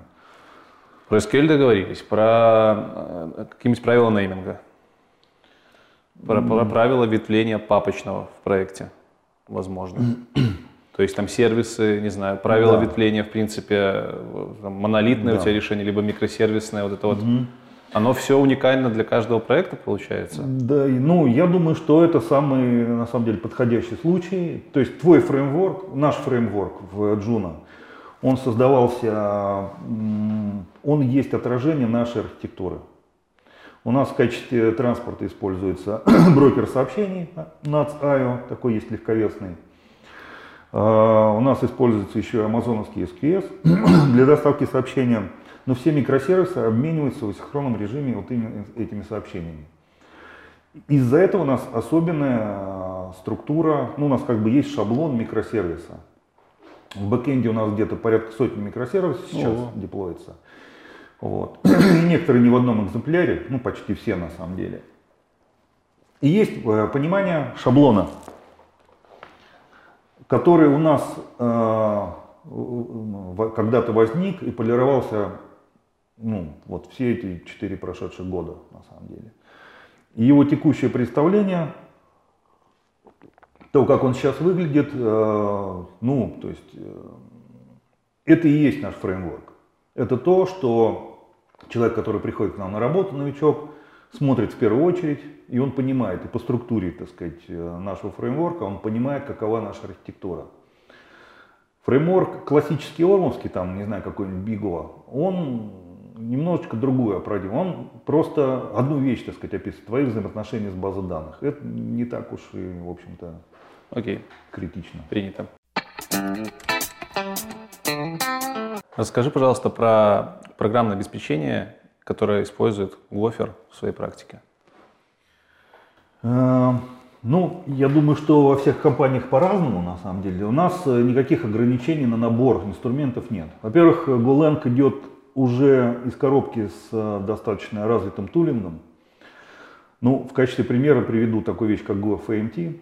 Это такой инструмент, который однозначно, недвусмысленно форматирует твой код. Ты говоришь, GoLang идет из-под коробки. GoLang это не язык в данном случае, это среда какая-то или что это? А, ну, это язык и набор тулов, давай будем То так есть говорить. ты скачивая там, язык, Да. сразу у тебя еще да, в пакете да, что-то. да. Ты можешь иногда тебе потребуется поставить какой-то дополнительный пакет, если ты хочешь специфичный набор линтеров использовать э, в своей работе. Вот. Но в принципе есть какие-то такие вещи, которые для всех общие. А Одна из них это GoFMT. Это штука, которая форматирует текст твоей программы. Ну, обычно она висит просто даже на или на кембинге на каком-то, или в момент сохранения, или комита, или, так сказать, комита э, она запускается. И эта штука исключает все споры по поводу отступов, расположения скобок и прочие, прочие вот этой все штуки. Потому что есть единственный и правильный способ оформления Go-кода. Кстати, во- возможно, так сказать, одна из причин и одна из э, фич, которая закладывалась в язык, чтобы был такой тул, чтобы в pull реквестах исключить вообще обсуждение таких моментов, э, что там в каком порядке То есть и на какой, да, Говно- какой- говнокод не пройдет. да, так. ну он проходит, э, ну как меньше. Окей. Ты Вот, эти тулы, э, ну и, соответственно, для разработки э, уже каждый использует свой набор. То есть кто-то использует э, GoLand, это вот JetBrains, э, сказать, кто-то VS Code, который сейчас очень хорош на самом деле. Вот с набором э, тулов, которые там идут из коробки, которые авторы плагина для VS Code сочли необходимыми, он более чем достаточно удобен для так сказать, программирования. Там есть и автодополнение, и инспекция кода. Раньше было с этим трудно, потому что мы недавно с тобой говорили о неявной реализации интерфейсов. И это делает инспекцию иногда не очень тривиальной. Вот. Ну, Но сейчас все работает прям хорошо. Статические Да. анализаторы нормально Да. работают. Если ты сейчас приходишь в язык, ты получаешь инструментарий более чем достаточный для комфортной работы. Как насчет пакетных менеджеров? Есть у вас вообще такое понятие? Ну, э, в Go есть э, понятие, так сказать, в самом языке package. Э, В этом смысле package это то, как ты упаковываешь э, свой код, как ты его раскладываешь по компонентам на самом деле. И есть э, понятие модуль. Э, Это, условно говоря, пакет с версией. Окей. Ну, Значит, да, я сейчас чуть, может быть, подробнее. Когда ты импортируешь а, какую-то библиотеку, на самом деле ты указываешь путь а, в репозиторий всегда. И э, идея в том, что когда собирается Go программа, э, выкачиваются все импортированные э, исходные коды, вообще все, и все собирается с нуля. А, Долгое время были проблемы с тем, как правильно версионировать вот эти вот вещи, потому что ну, часто импорт какого-то, какой библиотеки выглядит как импорт, э, GitHub, тра-ля-ля, тра-ля-ля. И если происходят несовместимые изменения, не backward compatible в этих библиотеках, то можно огрести проблем на какой-то сборке. Но сейчас уже эту проблему решили, нашли способ, как фиксировать э, версию. Э, Эта фича называется Go Modules, и она появилась, в общем, не так давно. И сейчас считается рекомендованной, ну и общепринятой к применению.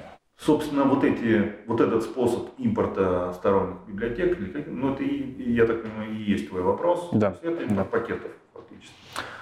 А дальше ты в нотации через точку можешь ссылаться на эти вещи, вызывать там какие-то структуры, инициализаторы и прочее.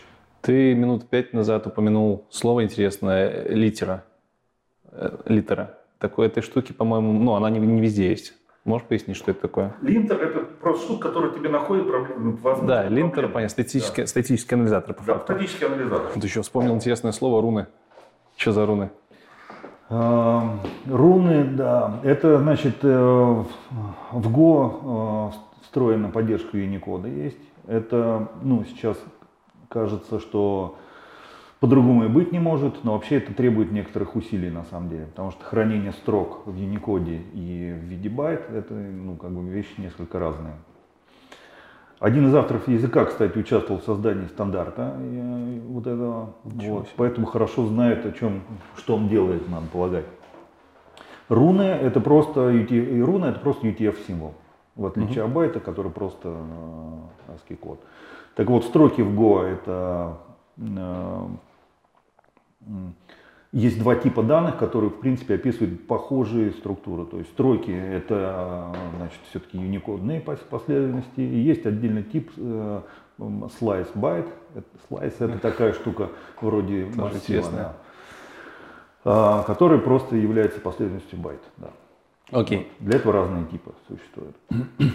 Ты как Go-разработчик можешь ли назвать самый большой минус языка? Ну, как и любой язык, Go требует привыкания и понимания его концепции. Вот. Поначалу кажется странным э, вот эта история с обработкой ошибок. Э, когда ты на каждый чих должен проверить возвращаемое значение, проверить, это не ошибка, проверить, это не ошибка и так далее. Поначалу это кажется, это раздражающе э, и кажется излишним. Зачем, когда я могу бросить исключение из любого места и потом где-нибудь там на самом верху обработать ошибки? Вот. В какой-то момент времени приходит понимание, что обработка ошибок – это часть логики программы, о которой нужно заботиться не меньше, а может даже и больше, чем о позитивном сценарии выполнения программы. Потому что позитивный сценарий написать, в принципе, ну, там, не, ну, как бы у тебя, у тебя достаточно бизнес-спецификации. Но понимание, что может пойти не так и в каких местах, оно, в общем-то, важнее. А, когда ты эту концепцию принимаешь и понимаешь, это из минусов вдруг становится каким-то плюсом. Ты начинаешь думать, как ты раньше без этого, так сказать, э, понимал. Когда ты смотришь на э, какой-то стек трейс в Java, такой километровый, и пытаешься понять, что там произошло, ну, мне кажется, это менее понятный способ, чем если ты цивилизованно запишешь в логе ошибку, где она возникла, подобавишь туда контекста и так далее. Эм, ну, к недостаткам принято часто относить отсутствие инженериков, вот это нашумевшая тема. Э, ну, э, вообще в Go немножко поощряет э, написать, может быть, дублирующего кода чуть-чуть там, где это нужно. И ну, с дженериками мы, например, в Juno обходимся просто генерацией кода. А почему дженериков нету? Ты не знаешь? Э, но авторы языка сознательно отказались от этой идеи с самого начала. И было много очень попыток продвинуть э, дженерики в язык. И сейчас, когда идет работа над спецификацией Go 2.0, э, значит, рассматриваются такие варианты. Но, по-моему, сейчас противников дженериков Go больше, чем их последователей. Okay. По-моему, это ну, действительно, так сказать, не является необходимым. Идея языка оставить тебе минимум э, ортогональных возможностей. И это достигается текущим набором средств. Я больше даже скажу, ну, есть мнение, вполне обоснованное, что вполне можно выбросить из языка fall through, ключевое слово, э, else, ключевое слово, оно не нужно, так сказать. Нет таких кейсов, где ты не можешь описать логику просто с if. Uh-huh. И даже некоторые линтеры тебе ругаются. Значит, у нас поначалу в, в pull реквестах часто был коммент, здесь else не нужен, можно опустить, убери, поменяй местами. Вот. Эм, мне кажется, более было бы правильно, наоборот, подсократить. Вот. Я в редкий случай, когда нужна йота, например, ну, я... Йота, можешь тоже пару слов? Э, йота это просто способ объявить э, что-то вроде, ну, енум константы. Вот там, где есть перечисление, это что-то в C похожая есть тема на самом mm-hmm. деле. Вот. Если тебе нужно описать 10 э, переменных, которые принимают значение 1, 2, 3, 4, 5, ты можешь написать первое равно йота, и оно автоматически вырастает всем следующим а, а, значит, константам нужные значения. Где это может быть удобно? Ну, где-то, наверное, удобно, где-то там протоколы какие-нибудь пишешь. Э, ну, в принципе, нет никакой проблемы написать это руками. Ну, это сахар. Ну, же без него? вот поинт в том, что не, всегда сахар это хорошо. Окей. Не всегда. То есть все вот эти вот нововведения в, языка, в, язык, в язык, которые предлагает часть сообщества, они э, как раз направлены на то, чтобы вроде бы упростить э, или ускорить написание кода. Но в действительности, когда ты расширяешь э, окно возможностей, ты ухудшаешь, э, ты- у тебя возникает проблема в перспективе. Когда ты начинаешь этот код сопровождать, читать и, и так далее, и поддерживать. Принято. Ты читаешь? Э, Значит, художественную литературу практически перестал. На это, на самом деле, просто стало жалко времени. Поэтому в чтении идет, ну, понятно, значит, чтобы иметь, э, ну, техническая литература, это, наверное, не про твой вопрос, а стараюсь читать что-то, что связано с какими-то реальными событиями, которые происходили в действительности. То есть, если есть возможность прочитать, я, ну, как и любой другой, наверное, э, всегда любил фантастику. Вот. Сейчас я фантастический роман читать не стану. Ну, мне неинтересно читать выдуманные вещи. Вот. А воспоминания какого-нибудь, там, не знаю, Тура Хердала прочитаю с удовольствием. Хорошо. Но все-таки про техническую литературу я тоже обычно спрашиваю. Мгм. Техническую литературу ты читаешь? Техническая литература, ну, понимаешь, тут тоже такая вещь. Когда человек, например, приходит изучать какой-то язык, первый его позыв взять программирование на Go, там, условно, полное руководство.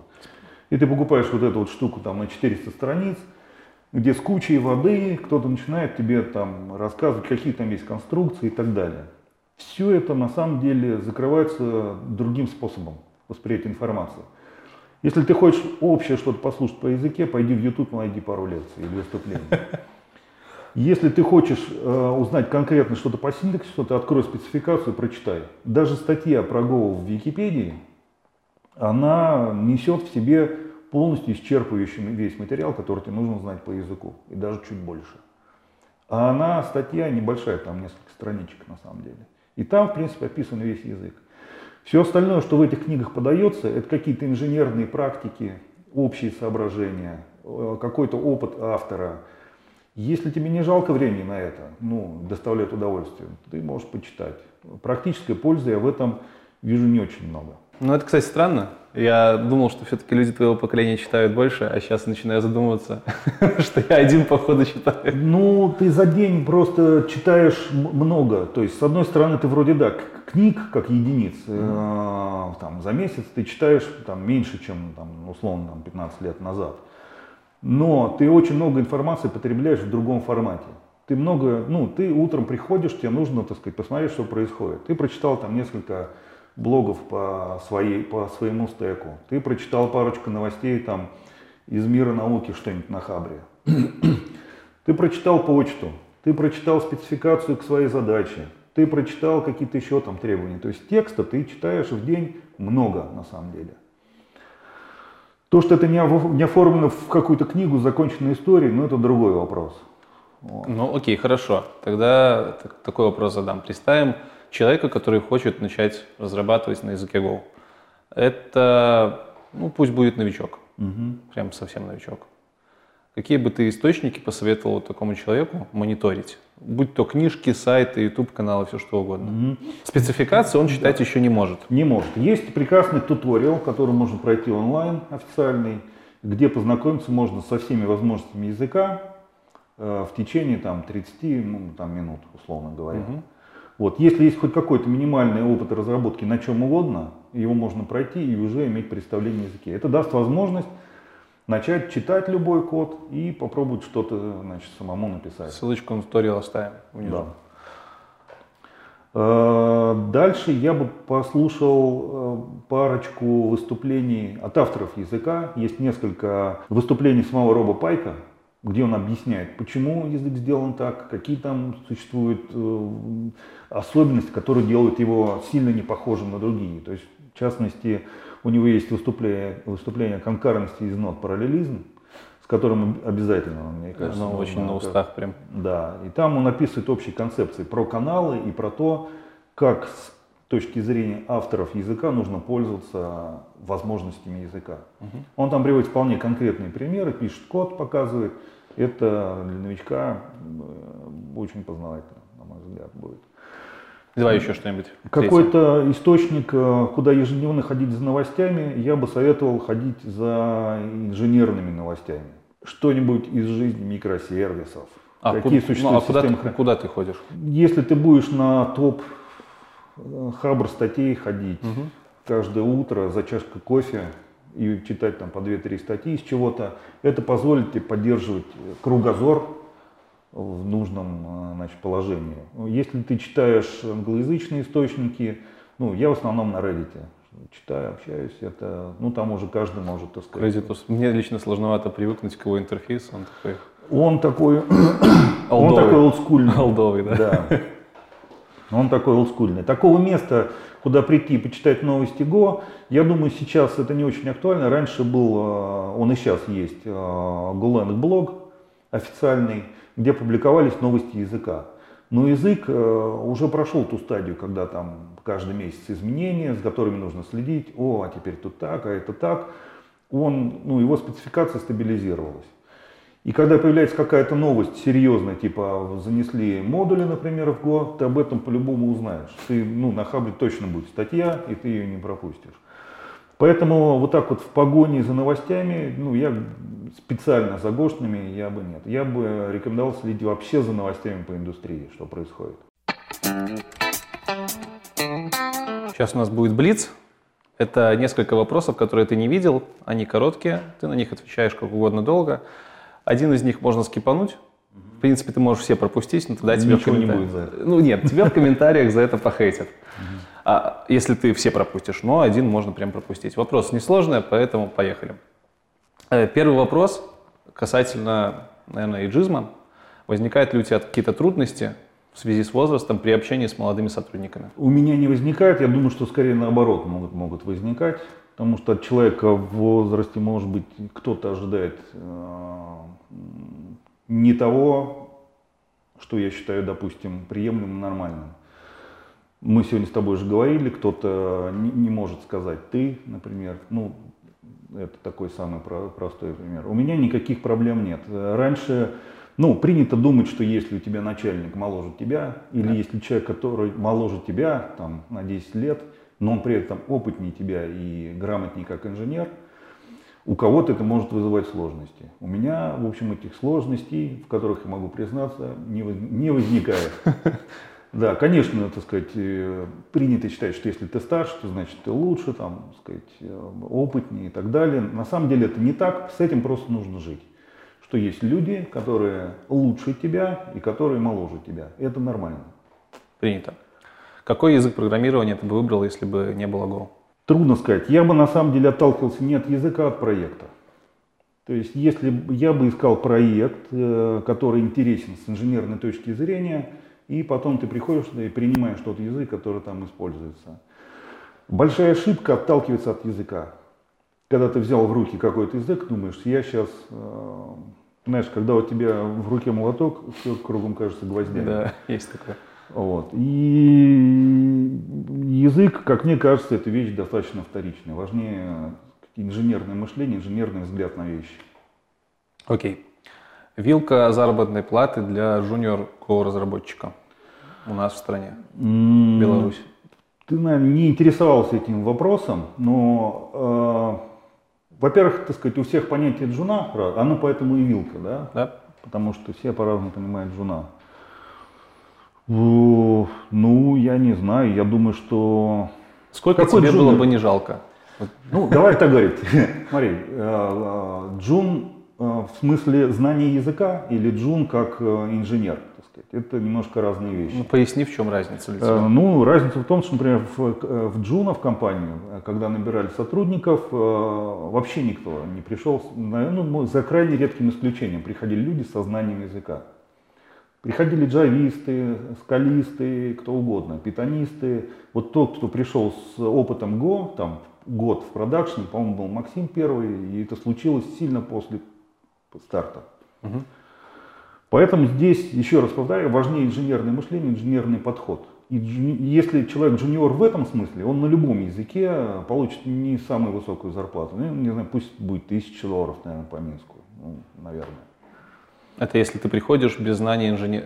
с нулем в инженерии? Э, Нет, если ты приходишь как джуниор, это ну, джуниор все-таки не ноль, давай так говорить. Ну да, да. То есть когда ты приходишь как джуниор, но без каких-то э, прошлых знаний в других языках, да? Э, других Нет, как- Ну, когда у тебя есть опыт раб- разработки, хотя на каком угодно языке, Ага. и ты, ты являешься человеком, который способен понять, что от него требуется, который способен учиться, который сп- способен показывать прогресс на отрезке, скажем, 6 месяцев.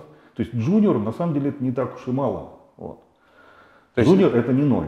Ну, ты просто сказал тысяча долларов, это достаточно много. Я сейчас пытаюсь понять, это вот зарплата для junior Go разработчика, который уже имеет опыт, да, какой-то в других, в других языках, Да. там, который В- в переключился индустрии, да, в индустрии. А если мы говорим о джуниоре, который прямо из универа только пришел? Ну, если он пришел из универа, он в универе что-то делал, правильно? Ну да, наверняка. Он из универа должен уже что-то принести. То есть полного нуля на работу никто не возьмет. Возьмут человека с каким-то минимальным бэкграундом, и который покажет, что он за полгода сможет э, давать, контрибьютить что-то в продукт. Окей, Вот. принято. И если такого человека распознали, ему эти деньги дадут. Мгм. Вот. Это будет, может быть, испытательный срок в каких-то компаниях, кто практикует такой подход. Но это как бы это инвестиция. Да, он сейчас на тысячу долларов не наработает, но это ожидание от компании, что человек с таким подходом и посылом, да, вот тебе деньги, но через полгода ты станешь так сказать. Вилка заработной платы на твоем уровне. Все мы посмотрели интервью, примерно представляем, насколько ты крутой специалист. Давай скипанем наполовину. Значит, можно пойти и посмотреть на DevBuy средний уровень зарплат по разным. так Вот сказать. кого смотреть? А, Ну, сеньоров на Java, там, я не знаю, Окей. а, можете смотреть так. Я думаю, эти данные несколько занижены.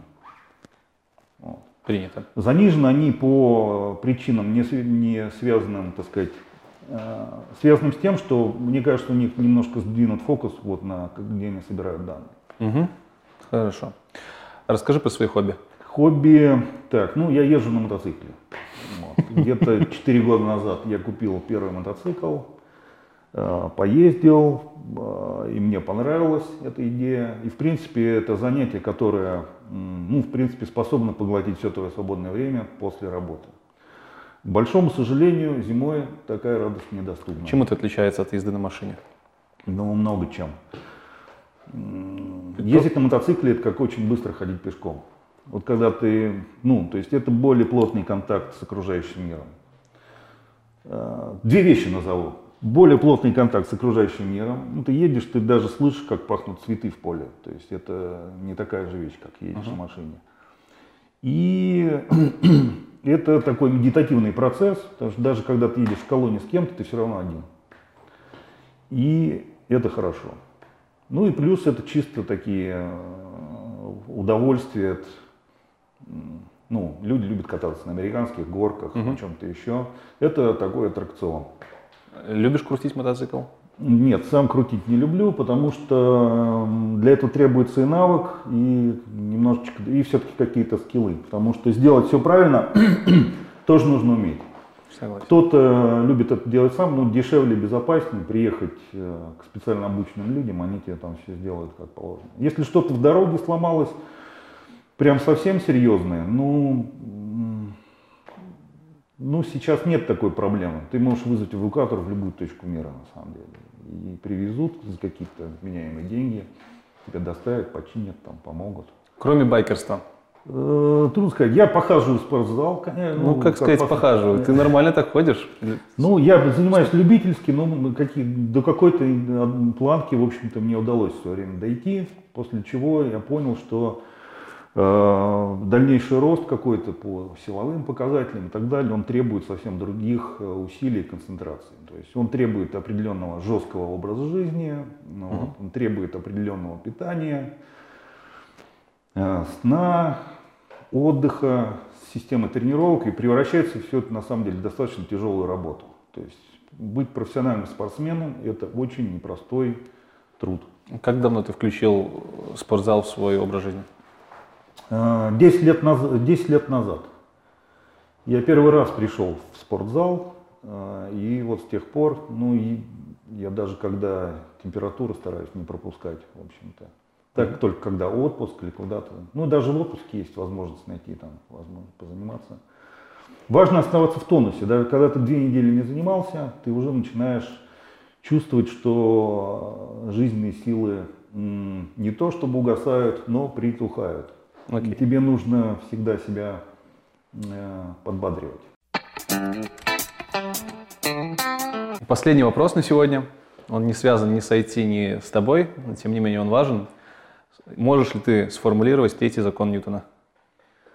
Так, ну первый, значит, э, второй, э, э, так, значит, э, ну понятно, сила действия, волна силы противодействия. Э, вот это третий, кстати. Да, да это третий. Ты Первый, еще... значит, про инерциальные системы, а второй про, да, сила есть произведение массового ускорения, по-моему, так, да? Да, слушай, сколько времени прошло, помнишь? Ну, да, я думал, что... И все равно поставил, то есть не заставило задуматься. Если бы ну, это было, так сказать, в школе или около того, конечно, это было бы очень У нас, кстати, закон Ньютона в школе не проходили, по-моему. По-моему, восьмой класс это, или седьмой класс, это достаточно такая вещь. А первый, кстати, даже студенты физфака, они все вспоминают. Про инерциальную систему. Да, да. Тело предоставлено само себе сохраняет либо находится, скорость, да, либо промельный покоя. Угу. Именно да. про это. Окей, на этом все. Спасибо тебе. Да, спасибо. Было очень круто.